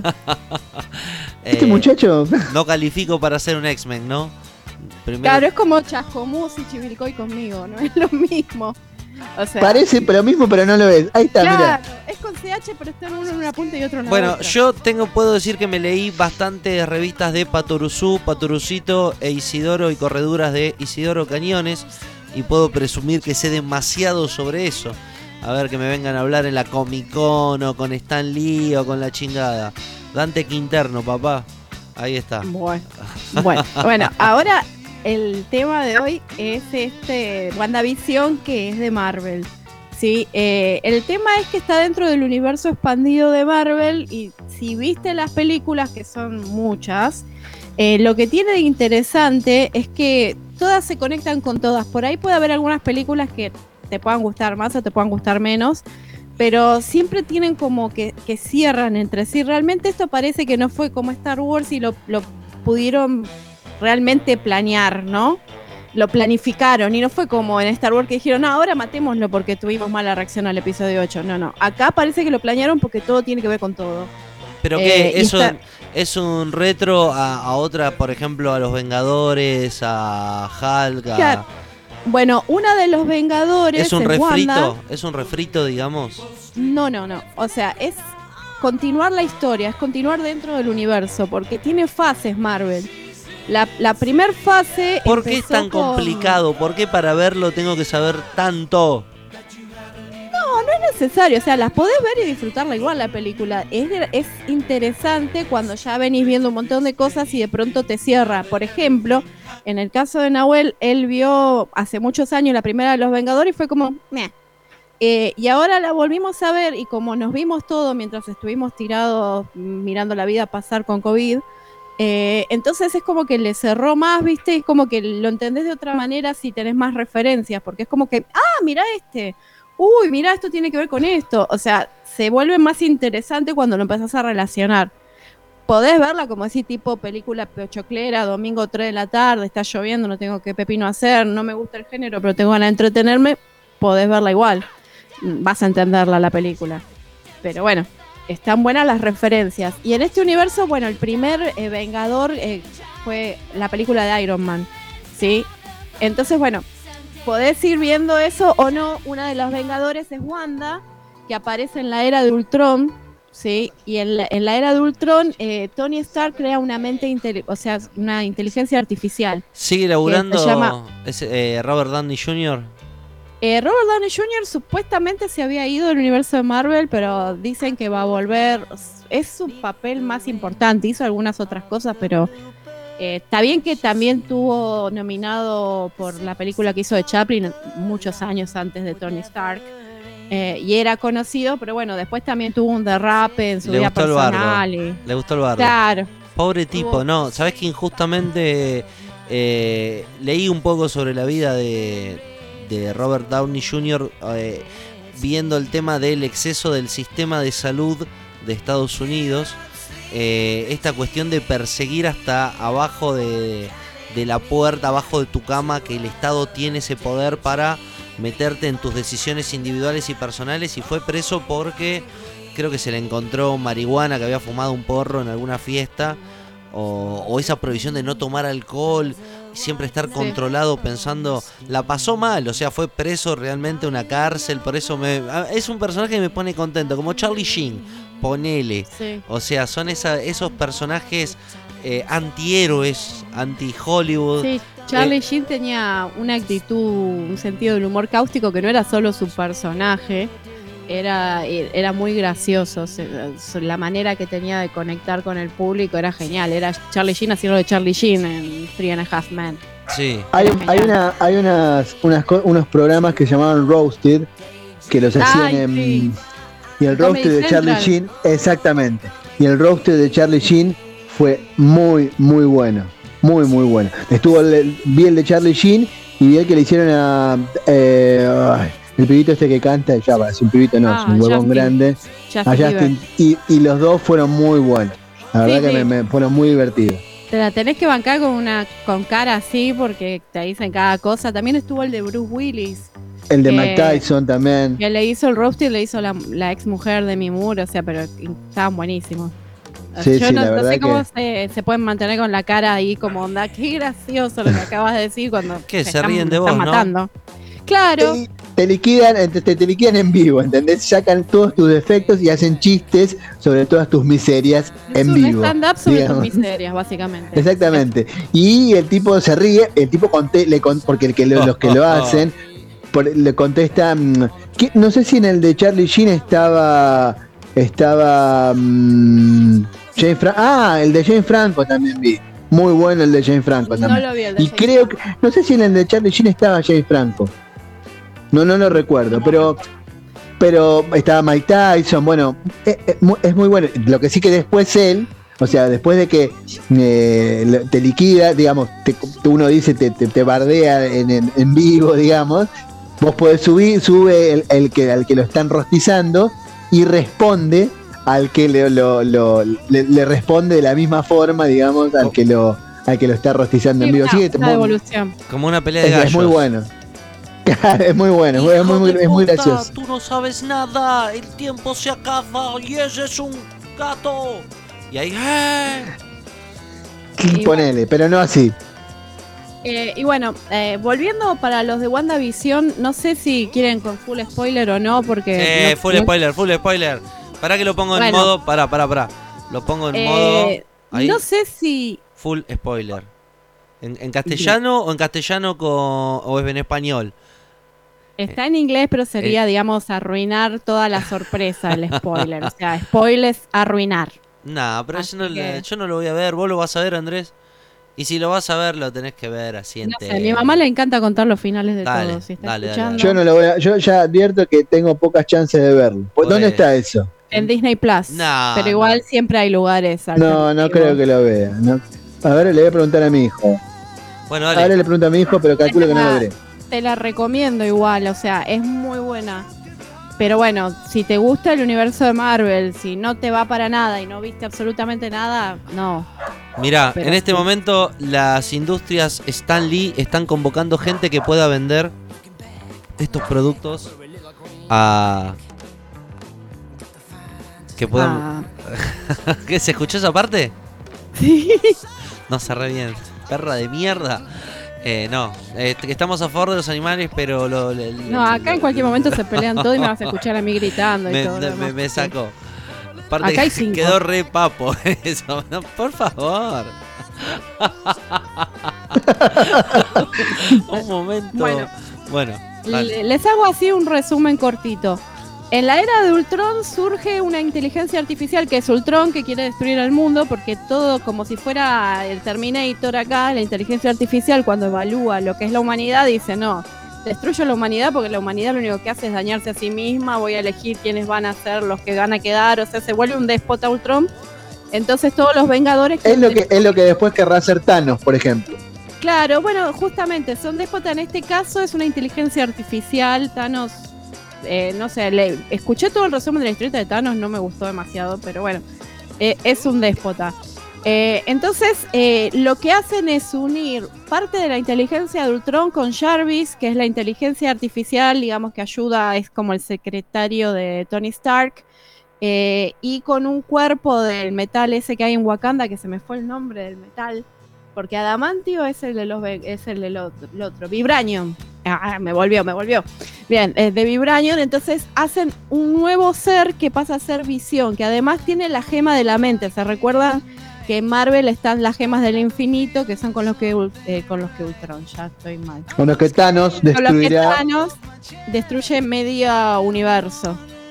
Cuando Thanos los pone todos los, los- esto se lo digo a David, que no tiene ni idea seguramente, pero es cuando Thanos pone todos los diamantes en el guante, destruirá todas las gemas del infinito, exactamente. Bueno, así. Bueno, justamente con la gema de la mente es que se crea visión. Eh, y después, aparte de visión, está Wanda Maximoff, que es uno de los personajes que pasa a ser en un futuro la bruja escarlata, que tiene poderes telequinéticos. Y ella en un momento estaba con Ultron, cuando se da cuenta que Ultron quiere, digamos, destruir en realidad a todos. Ella estaba en contra de Stark al comienzo. porque ella era de un país eh, ficticio que es Sokovia y cuando a ellos los bombardean, una de las bombas que mata a sus padres y otra bomba cae y no detona y decía Stark Industries en la bomba. Entonces ella odia a Stark, ella y su hermano Pietro. Ella tiene poderes telequinéticos y Pietro es el que corre muy rápido, es Quicksilver. Quicksilver. Eh, entonces ella primero está con Ultron. Cuando se da cuenta que va a destruir todo, se, da, se pone del lado de los Vengadores. Y el hermano de ella es asesinado al final de la era de Ultron. Entonces queda ella en los Vengadores. Con el tiempo surge un romance entre ella y Visión, que en realidad Visión no es 100% humano, pero es un ser que siente, no siendo un ser vivo.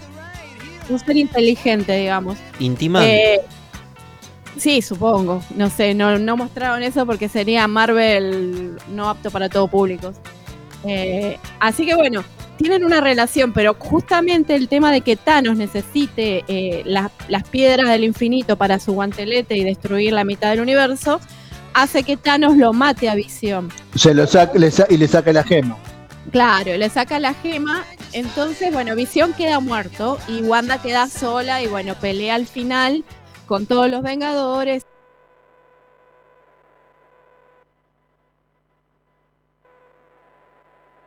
A partir de que ella se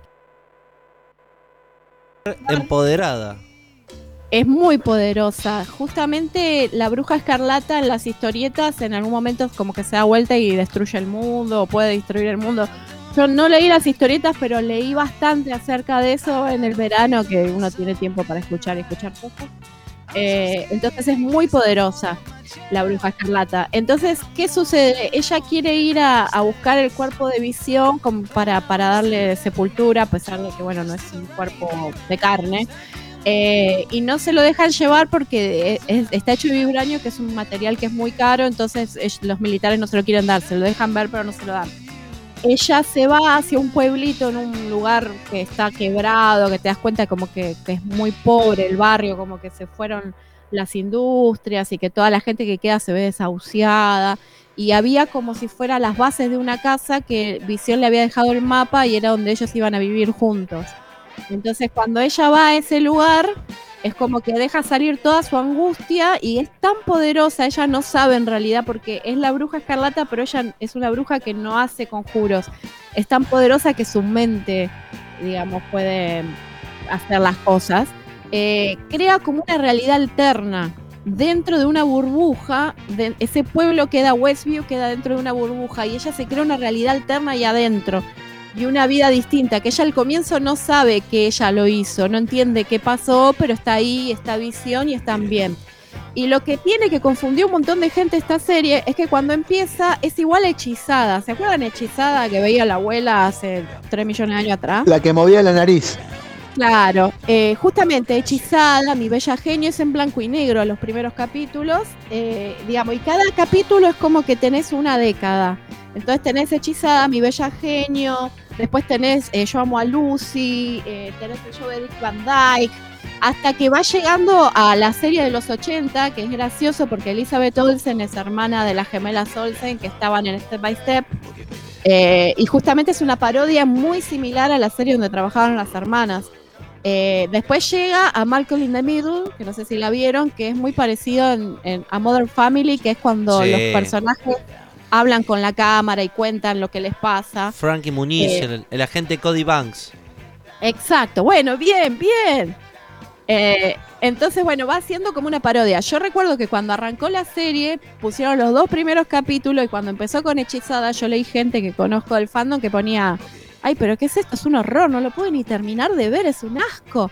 Pero eh, pensá un poquito, eh, algo raro está pasando. ¿Cómo van a estar en blanco y negro y van a estar en una sitcom? Acá algo pasa. Seguí mirando, ¿viste? Eh, es como un poco de tener un poquito de criterio, pero bueno, aparentemente no lo tuvieron. Eh, justamente no decepcionó para nada, porque bueno, luego te vas dando cuenta que hay otra bruja más, que es una, vec- una vecina que ella tiene, que es Agnes, que es una bruja también de Marvel, que se llama Agatha Harkness, que está tratando de robarle el poder a Wanda, porque Wanda ni sabe que tiene este poder. El tema es que de esa burbuja no puede salir visión, porque el visión que ella tiene ahí no es el visión real que falleció cuando Thanos le sacó la piedra. Es como una proyección que ella hizo de visión, pero es de carne y hueso. Es como que ella hace real lo que ella quiere, pero adentro de la burbuja. Y, y es bastante trágica porque toda la vida de, de Wanda Maximoff es muy trágica y es muy triste porque toda la gente que está ahí adentro siente el dolor de ella y es como que los tiene ella con la cabeza lavada. Es como que estuvieran participando en la sitcom y ellos no saben o no tienen uso de, su cuerpo. Eh, y todos es como que están haciendo un papel ahí, pero al mismo tiempo dice que cuando ellos duermen sienten el dolor de ella porque ella sigue sufriendo por lo que le pasó, porque ella perdió a los padres, perdió al hermano, perdió a Visión, perdió todo.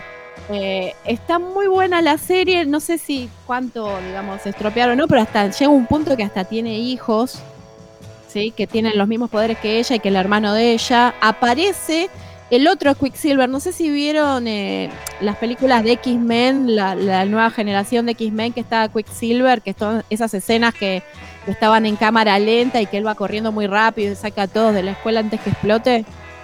No sé si vieron Eh, a ese No, yo, yo, yo no vi eso, no. Si te digo que sí, prometés pr- no preguntar. Bueno, entonces no, no, no, no cabo más ahí. Bueno, y justamente aparece otro Pietro que, que es del, del- lo que era antes eh, los X-Men, porque bueno, recordemos que Fox este eran, eran de Fox y a Fox lo compró Disney. Entonces eh, usaron el actor de esa película, porque aparte todo el tema del multiverso. Y aparece este actor que es Evan Peters, que no es el original que hacía de hermano de ella en la película de Ultron. Igual hay toda una cuestión atrás de que Agatha lo puso ahí para, manipularla, porque lo que hacía Agatha era cuando las otras brujas la atacaban, era absorber su magia. Entonces ella quiere absorber toda la magia de Wanda. Eh, pero Wanda no sabe y bueno, le dice ella que, que es la bruja escarlata, que es la más poderosa de todas las brujas eh, y que no es una bruja que, que tenga como sería su propio aquelarre, sino que está sola y que fue forjada por una vida, digamos, durísima. Eh, está muy buena la serie. Aparece otra agencia que no sería. eh, ¿Cómo se llama? Me fue el nombre. Shield.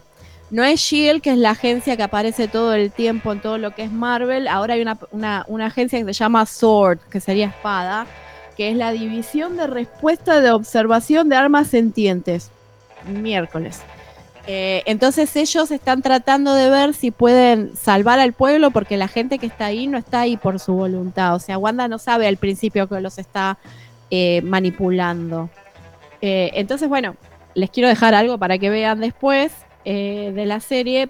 Y aparece, ah, eh, me estaba olvidando, aparecen personajes de otras partes del universo de Marvel. Por ejemplo, aparece una de las chicas que está en Thor, que, es, eh, que, que es el papel de Darcy, que es la asistente en la película de Thor. Aparece también la hija de la mejor amiga de la Capitana Marvel, que es Mónica Rambeau.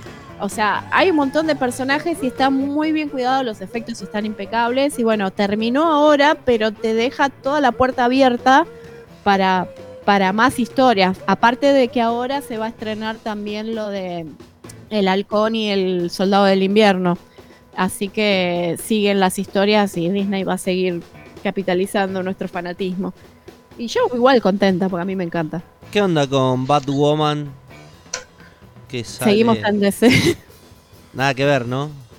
No, no. Igual la serie de Batwoman creo que estaba en HBO, si Ah, no me falla la memoria. No, no, Eh, sí y- va a ser una nueva. Una nueva. Sí, sí. Hay una nueva que, que es de color, porque ahora todos son de color. Eh, así que bueno, esta Batwoman es de color. Este, no me, ahora supuestamente James Bond va a ser de color y va a ser mujer. Así que ¿Qué, qué- qué No. nos, Por qué nos- favor. qué nos depara el futuro, Mauro? El próximo James Bond es. eh, Y bueno, J.J. Abrams va a ser Superman, así que veremos cómo se destruye otra, otro personaje querido. Superman eh, Drag Queen, me imagino. Es, Calculo, dijeron, rumorearon. es que un iba a ser avión. un actor de color también. Es Abelardo el pollo. ¿Te acordás de Abelardo el pollo? De, no. de- de Big Bird. Esos pollos ah, esperá, sí, de ¿cómo es? Plaza Sésamo. de Plaza Sésamo, claro, una cosa así. mi Sí, Big Bird. No Me- me acordaba que de Abelardo no, Big Bird sí. Cuando dijiste Big Bird sí. Me yo- imagino a, a- al Superman Drag Queen eh, de esa manera, no sé por qué. Dijeron, igual J.J. Abrams tiene el talento por empezar bien y caer al final Sí. así estruendosamente y desastrosamente. Es un fraude. Es con, él con sus cajas, como es sus cajas de, de preguntas e intrigas, te pone un montón de intrigas y después si te contesta una, con suerte, eh, y no sabe rematar las cosas No, para nada. no. Lo mismo hizo con Star Trek. Vos ves la primera y terminás como, vamos, ves la segunda así, "Meh, meh, meh, meh", la ves la tercera así, "Pa". ¿Qué, te- qué tenía Eh. que ver la isla en medio de una... Claro, lo mismo que hizo con Los. Yo Los nunca la seguí porque, bueno, justamente antes del streaming era como que tenías que estarte poniendo cada semana en un horario y a medida que van creciendo las responsabilidades se complica un poco sentarte. Eh, pero bueno, eh, no, después ahora con el streaming la podría haber visto, pero ya como sé todo y, y aparte de, de que fue un final decepcionante, eh, vi resumen y todo lo demás y es como que plantea un montón de preguntas, como que están ahí. Yo tengo ¿Quién una la- sola pregunta de los. Yo tengo una pregunta de los para los. que- ¿Por qué el gordo ese sigue siendo gordo después de estar en una isla desértica, Vos sabés que abandonada? también lo pensé. Y había comida. No puede ser. Había una... Pero entonces, ¿Qué estaban comiendo? Pará, pará, Sí. pará. Eh, ser gordo no es una condición de, eh, o mejor dicho, tener sobrepeso no es una condición de comer demasiado. Puede ser una Bueno, pero- algo- pero- pero si estás en una isla, supuestamente eh, comes que mm, eh, cocos y bananas o no, frutas, no sé. pescado también, Claro. pero Pero no te pones así obeso. O sea, va- en algún momento No, vas a perder peso. ¿Qué- justamente qué tiene me que está, controlando lo que como? física. Yo me quiero comer cuatro pescados y me como cuatro pescados, ¿me entiendes? Pero en algún momento vas a perder peso, no puedes seguir siendo un obeso así en una isla. Bueno, fíjate, Va, yo qué sé. Tom Hanks en Náufrago, hace como 20 kilos Tom Hanks para seguir la película. Claro, sí, tal cual. Me- Justamente. Vi la película de Tom Hanks, esta que está en Netflix, eh, el tipo que va leyendo las noticias, un bodrio. Realmente. No la vi. Una pérdida de tiempo, dos horas de ver a Tom Hanks andando en caballo con una chica que no habla en toda la película.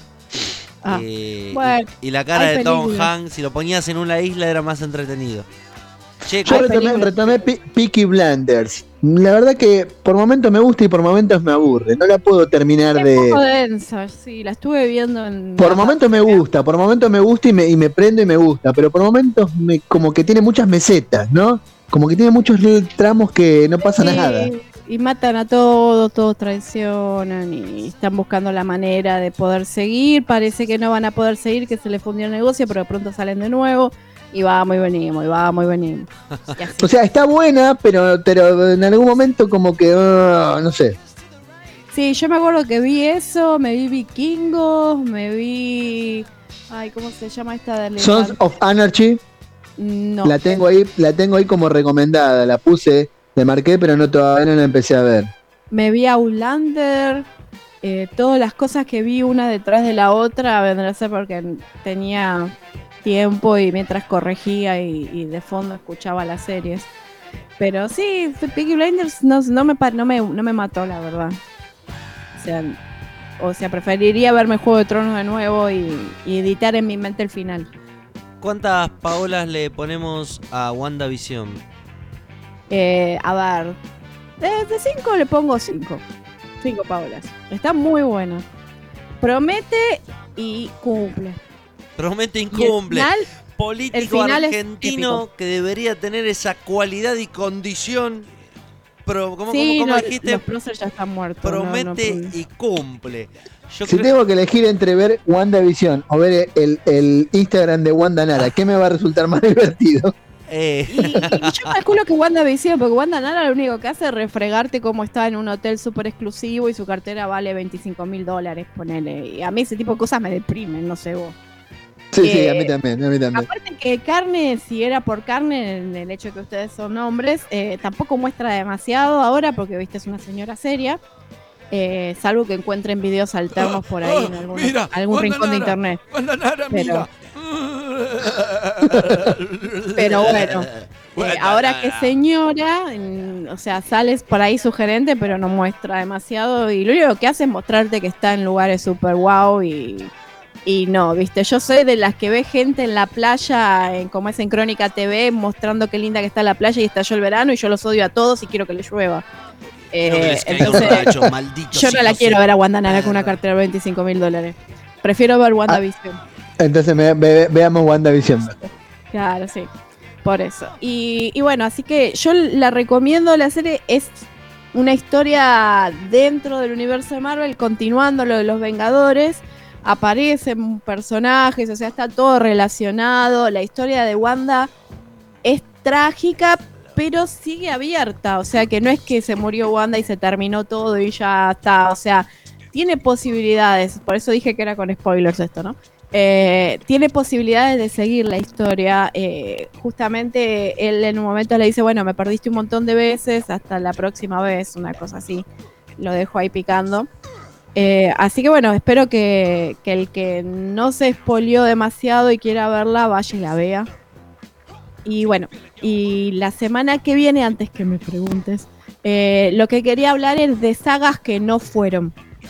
Bueno, ¿cómo sería eso? Ah, esas películas que empieza el primer capítulo de una saga emocionante, no le va bien a la película. Ahí quedó el capítulo de la saga emocionante y no quedó en nada. Hay muchas sagas también, que, que no siguieron. y también estaría bueno alguna vez hablar de esas series que parece que también le meten un montón de bombo de publicidad y de repente, pum, las cortan porque no, no, no, no funcionan. O primer temporada te lo dejan ahí con el cliffhangers, le dicen. eh, te lo dejan ahí picado. Y no vos sigue. decís, ¡Wow! Por lo menos el único fan, ponele.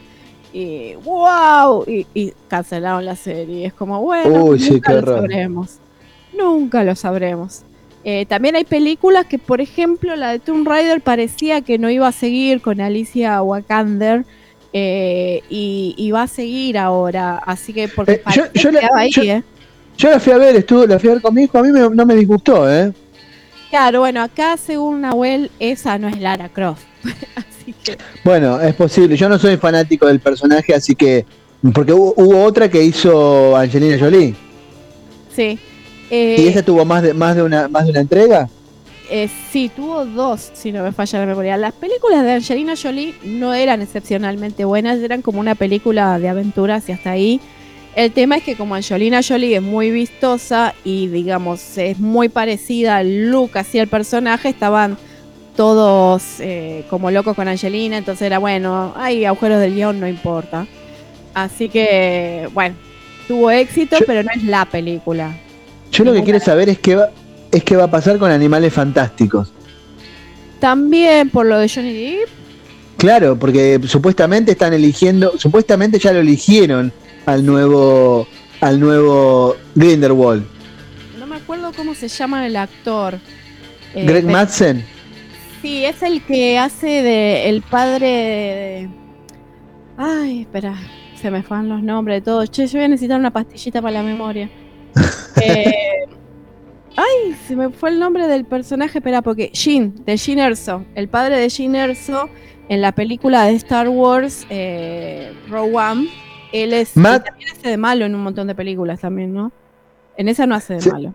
Mads Mikkelsen se llama, Ese, exacto. el actor. Sí, pero ya está confirmado que va a ser el que va, va va a ser el nuevo Grindelwald.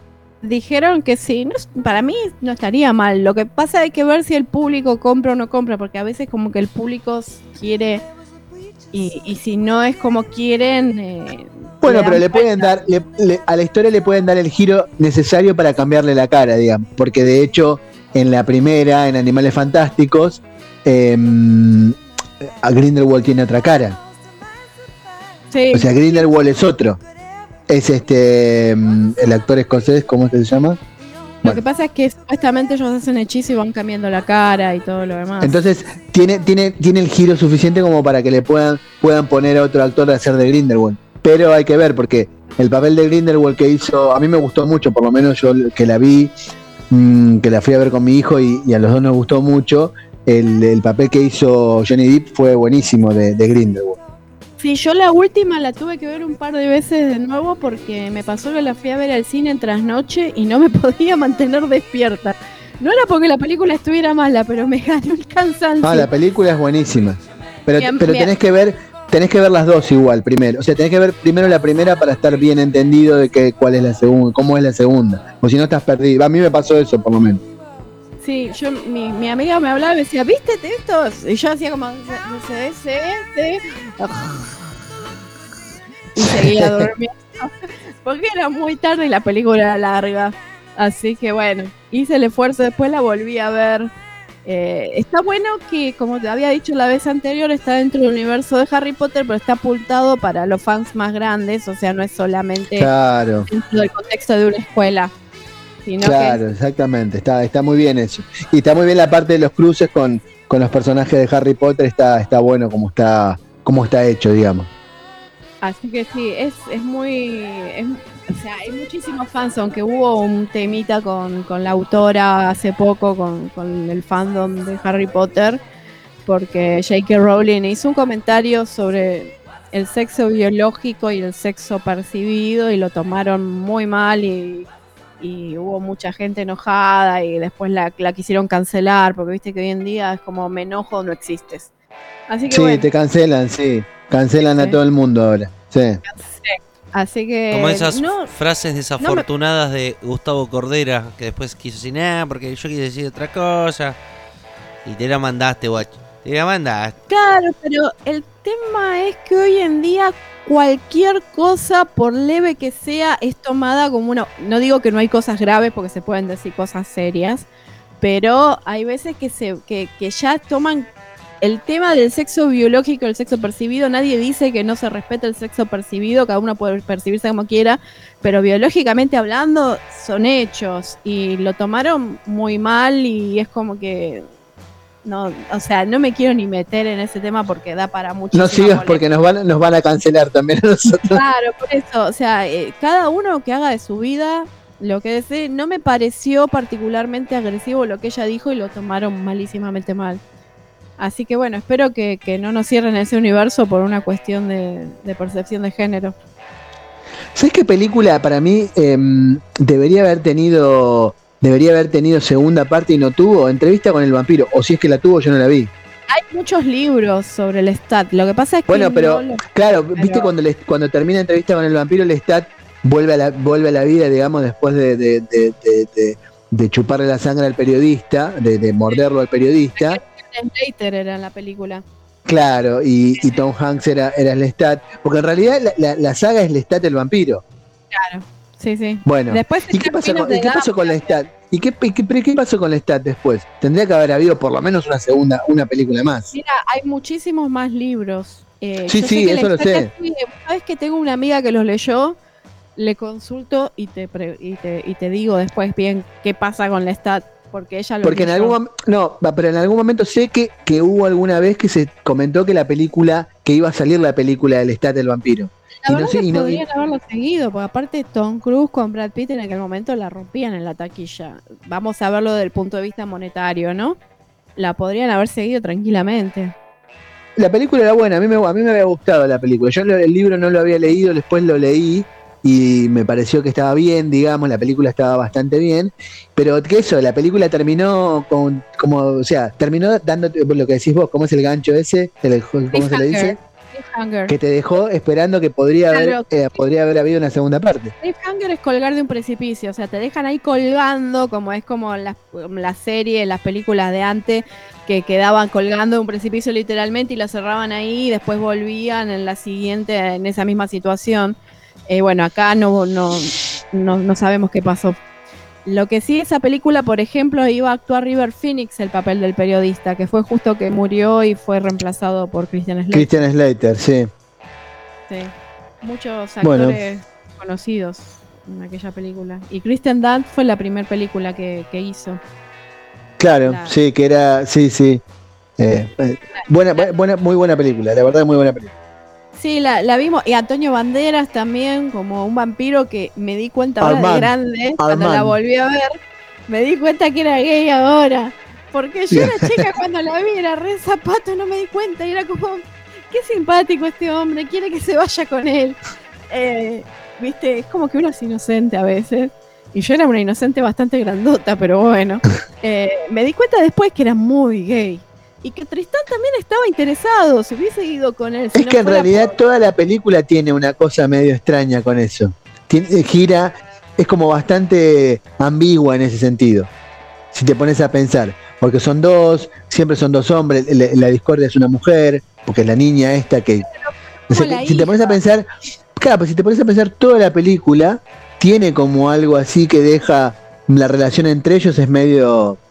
Podría, digamos, dar a pensar que podría ser una relación entre ellos que va más allá de sola- solamente ser, ser vampiros, ¿no? Pero bueno, no sé.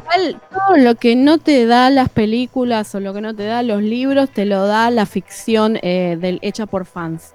Vos no sabés los escritores que hay en lo que es fanfics, por el amor de Dios. Si ese ship, olvídate, debe haber 3 millones de fictions de eso. Hay una, una plataforma que se llama AO3, que es el mejor invento de la humanidad, es gratuito y podés leer historias, pero buenísimas. Mejor que Wattpad, porque Wattpad a veces lees cosas que lo escribió una nena de 12 años, pero estas son muy bien escritas. Cuando esté, Y- cuando esté la película lo veré. Yo no lo, yo no leo nada. Muchas de estas escritoras han vendido sus fictions, las han vendido como libros, entonces las sacan de la plataforma eh, y dicen, por ejemplo, no sé, mi historia va a estar hasta tal fecha porque ya, se- digamos, se va a publicar. Y hay varias que han publicado ya, o sea, salen escritores de ahí porque son realmente excelentes. Y hay fictions de cosas que, por ejemplo, no sé, el Capitán América con el Soldado del Invierno. eh, y en la historia de amor entre ellos dos. Y, y así, cosas así, pero lo que se te ocurra. A veces te morís de la risa de las cosas que inventan, Dios. pero son inventivas, graciosas, pero, pero entretenidas. The Other Side of the, mo- of the Earth of the Comic. ¿Lo, lo dije bien No. o, o no, no, no lo dije ni cerca, no? The other side of what? The Other Side Of ¿De of, qué? of, Of, the comics. of the Comic. Comics. of the comics and, and fiction. Eh, no, lo- lo- No probé, esa no. plataforma es lo más más. No volví a comprar un libro. La verdad que me, me- me- me ayudó en mi economía. Sí. Entre eso y que la tarjeta de crédito está en rojo, no volví a comprar ningún libro. me Bueno, convencieron. para, Así que bueno, para la próxima, que, ¿con qué nos vamos a encontrar? eh, sagas, sagas que no fueron y, y me fijo también si series que quedaron. Series ahí que camino. cancelaron. Ahí te- tengo, mira, para, para hablar tengo, tengo atragantado series que cancelaron, que no hubo segunda temporada. Sí. Si Ten- yo veía una serie cuando era dos. chica que se llamaba Automan, me rompía la cabeza Automan. Freaks Y- and Geeks. Eh, Nunca más la siguieron. Era muy el agente Ottoman. Sí, que era, que era, que era, que, que era como, como de la computadora hecho. Exactamente. Genial. John Doe. También, sí, me acuerdo. Bueno, Me vamos acuerdo a de John. Doe. el auto fantástico. El auto fantástico. El auto fantástico lo daban en Canal 13 antes del noticiero. Me acuerdo que lo veía. Y era A. David Hasselhoff. Era David Hasselhoff el, el, eh, Michael Knight. Sí, estaba muy bueno. Nunca, nunca voy a dejar de desear ese auto o, o el DeLorean. Sí, sí, sí. Eh, El, Son eh, autos que definieron una generación. el de los Duques de Hazard, el capitán o el de El. General Lee. El El, General Lee. Sí, yo tuve DeLorean. la suerte de poder sacarme foto con el DeLorean, no el original, pero hubo- hay una pareja que viaja por el mundo con el con un DeLorean que ellos construyeron y hacen causas benéficas para el Parkinson. ¿Y viajan al futuro? Pregunta Eh, no. Susana Jiménez. Pero es genial el auto eh, y por lo menos me pude sacar foto y hablar con ellos. La verdad que fue una linda experiencia. Bien. Así que yo siempre cholulo. Si pudieras viajar, que me si pudieras viajar a alguno de los tiempos eh, espaciales, ¿a, a cuál irías? ¿Y qué harías? difícil porque el tema del pasado es que la Mira, mujer siempre Tenés, tenía tenés a los sirios eh, con la camioneta, eh, están llegando, ya están llegando al playón del centro Ah, sí. comercial. Tenés que tirarte al auto Marty, tírate al auto Marty. Poné el, genial. poné el año, ¿qué año te vas? Ya. Y me gustaría ver el Titanic, pero quisiera estar en 1912, primera ¿no? clase porque quiero asegurarme de llegar al- a los botes. M- 1912, por favor, primera clase. Y puedo saludar ahí a Edgardo Andrews. eh, que estaba en segunda clase, que era el argentino que murió en el Titanic. Hay argentinos en el Titanic. Vos me estás Hubo un argentino en el Titanic, segunda clase, Edgardo Andrews. Eran de las familias de Córdoba, pero eran originales de Inglaterra. Eh, y él estaba allá en Inglaterra estudiando cuando su hermano se casa en Estados Unidos y lo invita para ir al casamiento. Entonces él se tiene que ir antes. Eh, la novia de él lo iba a ir a visitar, que se llamaba José y la novia.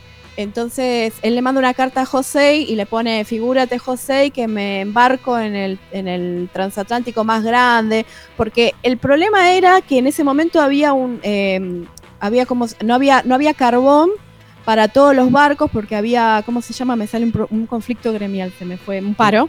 Entonces no tenían carbón, entonces el barco tenía que zarpar. Entonces lo que hizo la White Star Line fue sacarle el carbón a todos sus otros barcos para que zarpe el Titanic.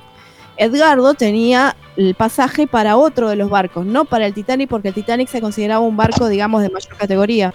Entonces terminó en el Titanic y él lo que pone en su carta Edgardo a su novia es, desearía que este barco estuviera en el fondo del océano porque me separa de usted. Y Mirá- mandó esa carta. Mirá lo que hace el Y amor, esa ¿no? Carta, esa carta yo la vi acá eh, en- cuando vino al Museo del Titanic y después vi la valija de Edgardo Andrews en el Museo del Titanic en Orlando que casi me meo encima. No es y me a decían eso. mis amigas que me calme. No, no puede ser la valija de, de alguien de, de ahí que, que dijeron, mira, No, esto, esto eh, es- tenía esto es- La valija de Ibrahim al Ibrahim. La que pasa.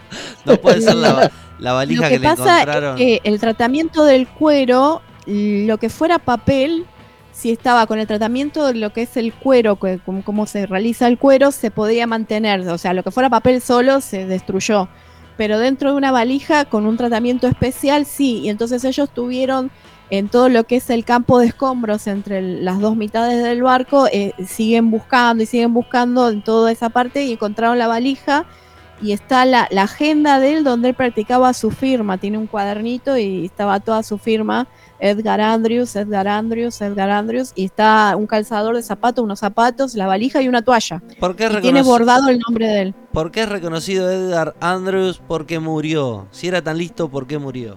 No, pero fue su carta que fue como, como digamos, no sé si llamar a la tragedia o fue un, o sea, no sé, tuvo una visión del futuro, pero fue como muy acertada su carta. A mí me, me- me encanta la historia del Titanic, por si no se nota.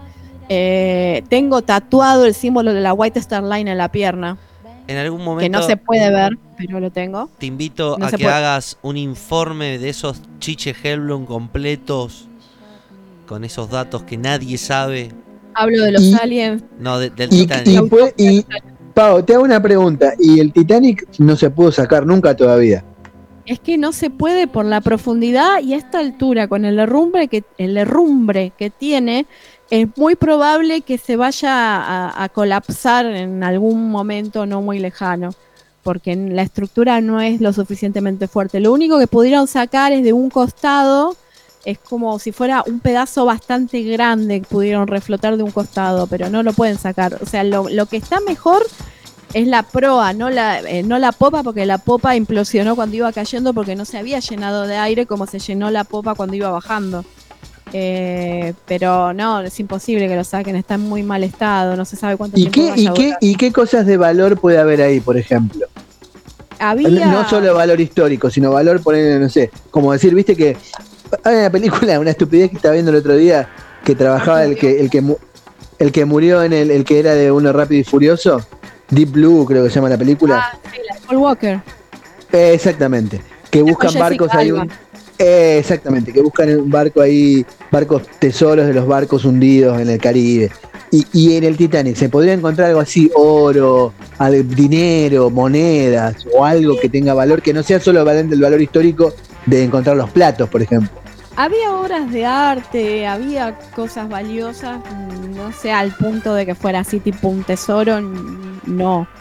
Pero había, yo ten- había obras valiosas en el, en el barco y lo que sí, bueno, se recuperaron un montón de cosas, dinero, eh, papeles, ropa, hay de todo de lo que se encontró en el fondo. Y cuerpos, Eh, mira, cuerpos no se encontraron, pero yo tengo fotos del National Geographic que vos ves el fondo eh, y está, eh, o sea, se te muestran como si fuera el fondo de arena sacada por una, por una máquina de alta resolución y se ven los zapatos vendría a ser un zapato mirando para un lado y un zapato mirando para el otro. Lo único que le falta es el cuerpecito adentro, porque el cuerpo, con, con lo que es el nivel de salinidad que hay ahí abajo, más algunos animales y todo lo demás, ya no queda nada. Pero los zapatos quedaron en la posición en que cayó el cuerpo. Cuerpos no vas a encontrar nada, pero los zapatos están como si hubiera una persona ahí, digamos, que quedó desparramada. Es impresionante. Eh, Y Jack, Jack Lawson, ¿por qué no, no están los registros? Porque Jack Dawson no existió. Jack Dawson lo escribió James Cameron, lo mismo que Rose. Pero Ahora, la pregunta del millón es esta. ¿Cabían los dos en la tabla? no, porque no hubiese flotado. Y la temperatura del agua era casi de congelamiento. Entonces, por ahí hubiesen llegado a flotar, pero no quedaban vivos por la hipotermia. Claro, iban a morir, iba a ser que bueno. Cuando lo hacen los Mythbusters, eh, ellos le ponen un salvavidas alrededor, le atan para que flote más arriba. Pero ellos todo el tiempo tienen el pecho tocando el agua. Entonces no es posible porque te congelás. De hecho, un bote que quedó dado vuelta, habían varios que se, se subieron sobre la quilla del bote y les tocaba la punta de los pies el agua y le tuvieron que amputar dedos. Eh, porque no, la temperatura del agua donde te tocaba fuiste. Si era mucho del cuerpo, te morías. Eh, justamente eh, en una madera quedó flotando, creo que no me acuerdo si era un japonés o un chino, que lo, que lo rescataron igual que a Rose, pero no era Rose. Eh, sobre una sobre un pedazo de puerta como, como Rose. Así que. Pero, pero tomó hechos James Cameron y los como que los entretejió dentro de. Entonces, ¿las chicas de París de Jack no existieron? Eh, seguramente sí, pero no estaba Jack para dibujarlas. Igual esos dibujos los hizo James Cameron. Ah, mira qué El bueno. dibujo de Rose también lo hizo James Cameron. Ah, es un. un No, tipo me parece que es bastante hábil, porque a mí no me hubiese salido ni parecida a Rose. Y bueno, Así que, sí, a mí me gusta mucho el Titanic. Amerita, amerita un especial sí, totalmente. sobre Titanic. Amerita un especial sobre Titanic porque y, y pensar cosas, a mí se, ahora no, no se me ocurre, pero este, por quiénes eran los que iban en tercera clase, Eh, si es verdad Bueno. que existía esa reja que, pero no lo cuentes ahora, no lo Hay cuentes ahora. de la conspiración sobre el Titanic. Me pasé un verano entero viendo videos de conspiración del Titanic. Ah, mi vida ha sido una vida de, de aventuras. Necesitamos saber todo, yo necesito saber todo eso, así que creo que amerita por un, un especial Titanic con todas la- la- la- las aristas, desde, desde ¿Ustedes la, sí, saben que eran tres barcos? Estaba, eh, había tres barcos de la White Star Line que eran iguales. El Titanic era uno. y los otros dos cómo se llamaban, El Olympic y el Britannic. Y, y nos- esos siguieron funcionando, digamos. El Britannic lo hundieron en la Primera Guerra Mundial porque era, era un barco hospi- era- espera, lo, lo- llevaba soldados. Lo hundieron en la Primera Guerra Mundial, lo torpedearon, está mucho más a- mucho menos profundo que el Titanic y está completo. Eh, y después el Olympic eh, lo usaron también, eh, perdón, el Britannic era barco hospital y el Olympic lo usaron para llevar soldados y el Olympic fue desguazado. No, nunca se hundió el Olympic, pero hay partes de, de- de- la madera que tenía el Olympic y todo lo demás que están en distintas partes, eh, en hoteles, hay partes que se, que se vendieron del barco, ¿no? Es el único que no se hundió, pero, pero, pero sí, es muy son muy famosos también, por lo menos para los que le gustan la historia del Titanic. Y hubo una, una, enfer- una tendría que ser mucama de a bordo, que era argentina, que estuvo en los tres barcos. Así que hay, hay mucha, siempre hay un argentino, esto es como crónica, ¿viste? No solo se hundió en el no sé qué, un argentino estaba ahí. No solo se hundió en el Titanic, sino que tuvo que ir al barco donde estaba la patrona, al, al barco, el bote salvavidas, y después se estaba hundiendo y se fue al barco de otro, de otra familia que la contrataron rápido mientras se hundía el barco. No, No, hay- ella estuvo en el, en el Britannic mientras se hundía, el Britannic lo, lo torpedearon.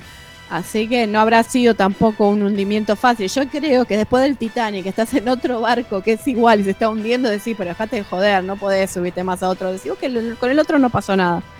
Pero sí, eh, supuestamente lo que dicen es que el Titanic no era el Titanic y que era el Olympic, porque el Olympic chocó y lo cambiaron por un tema de seguro para hundirlo y cobrar el seguro porque el barco había quedado arruinado. O sea, hay un montón de, de teorías de conspiración ahí que están muy interesantes. Algo pasó seguro, andás a ver. Bueno, para el sábado que viene, que viene, que viene, te invitamos, te invito a, a develar esas intrigas que nos mantienen desvelados. Pau, te agradezco Bueno. un montonazo. Nos vemos eh, la semana que viene. Dale, dale, nos vemos así virtualmente. Estamos Chao, Pau. En vivo, Chao, me despido. Bye bye. en punto y aparte.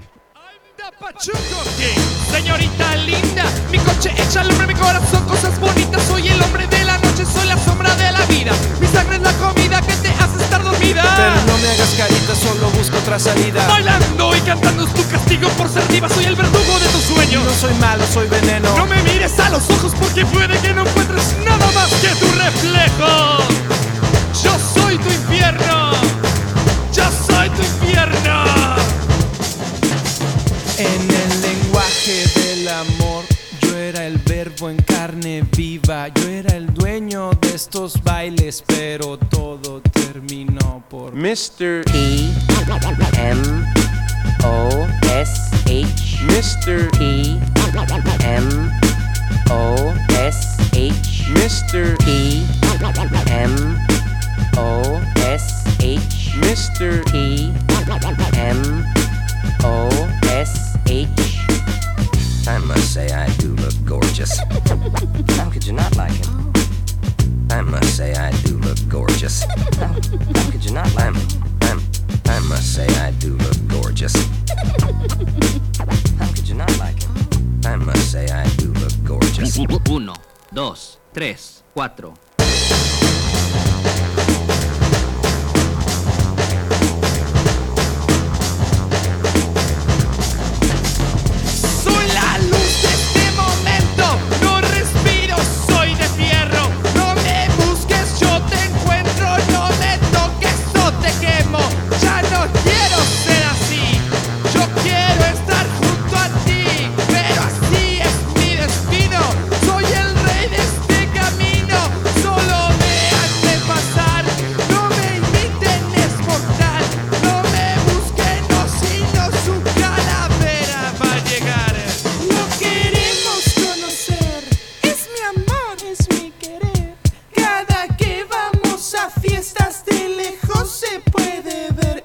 Mr.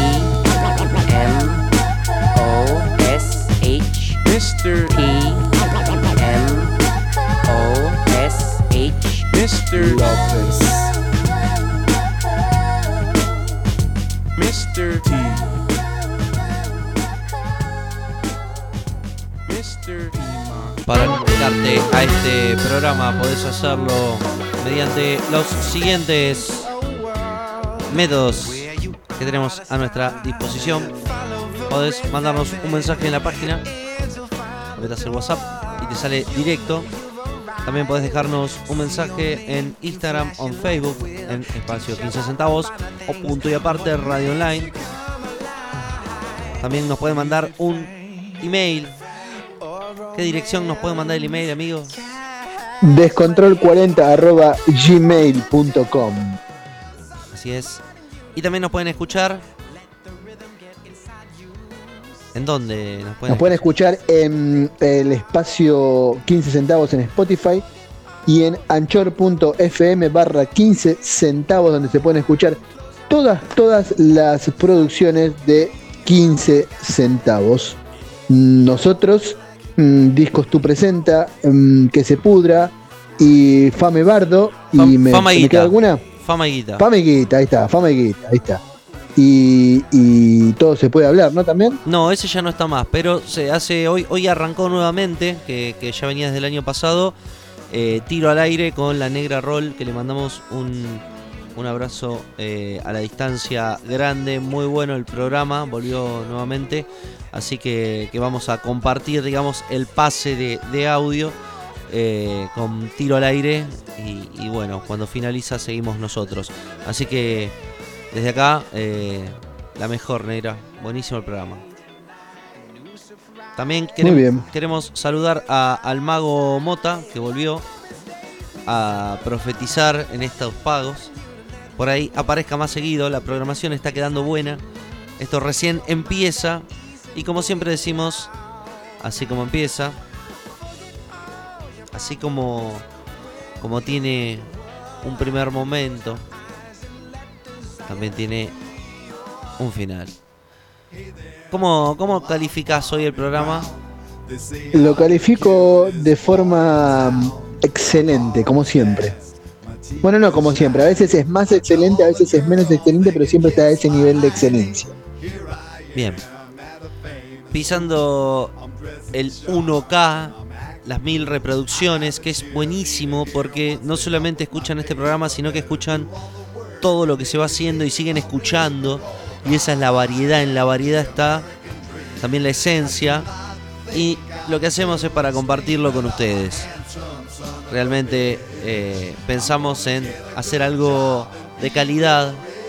Y bueno, y por suerte estamos acá en vivo transmitiendo.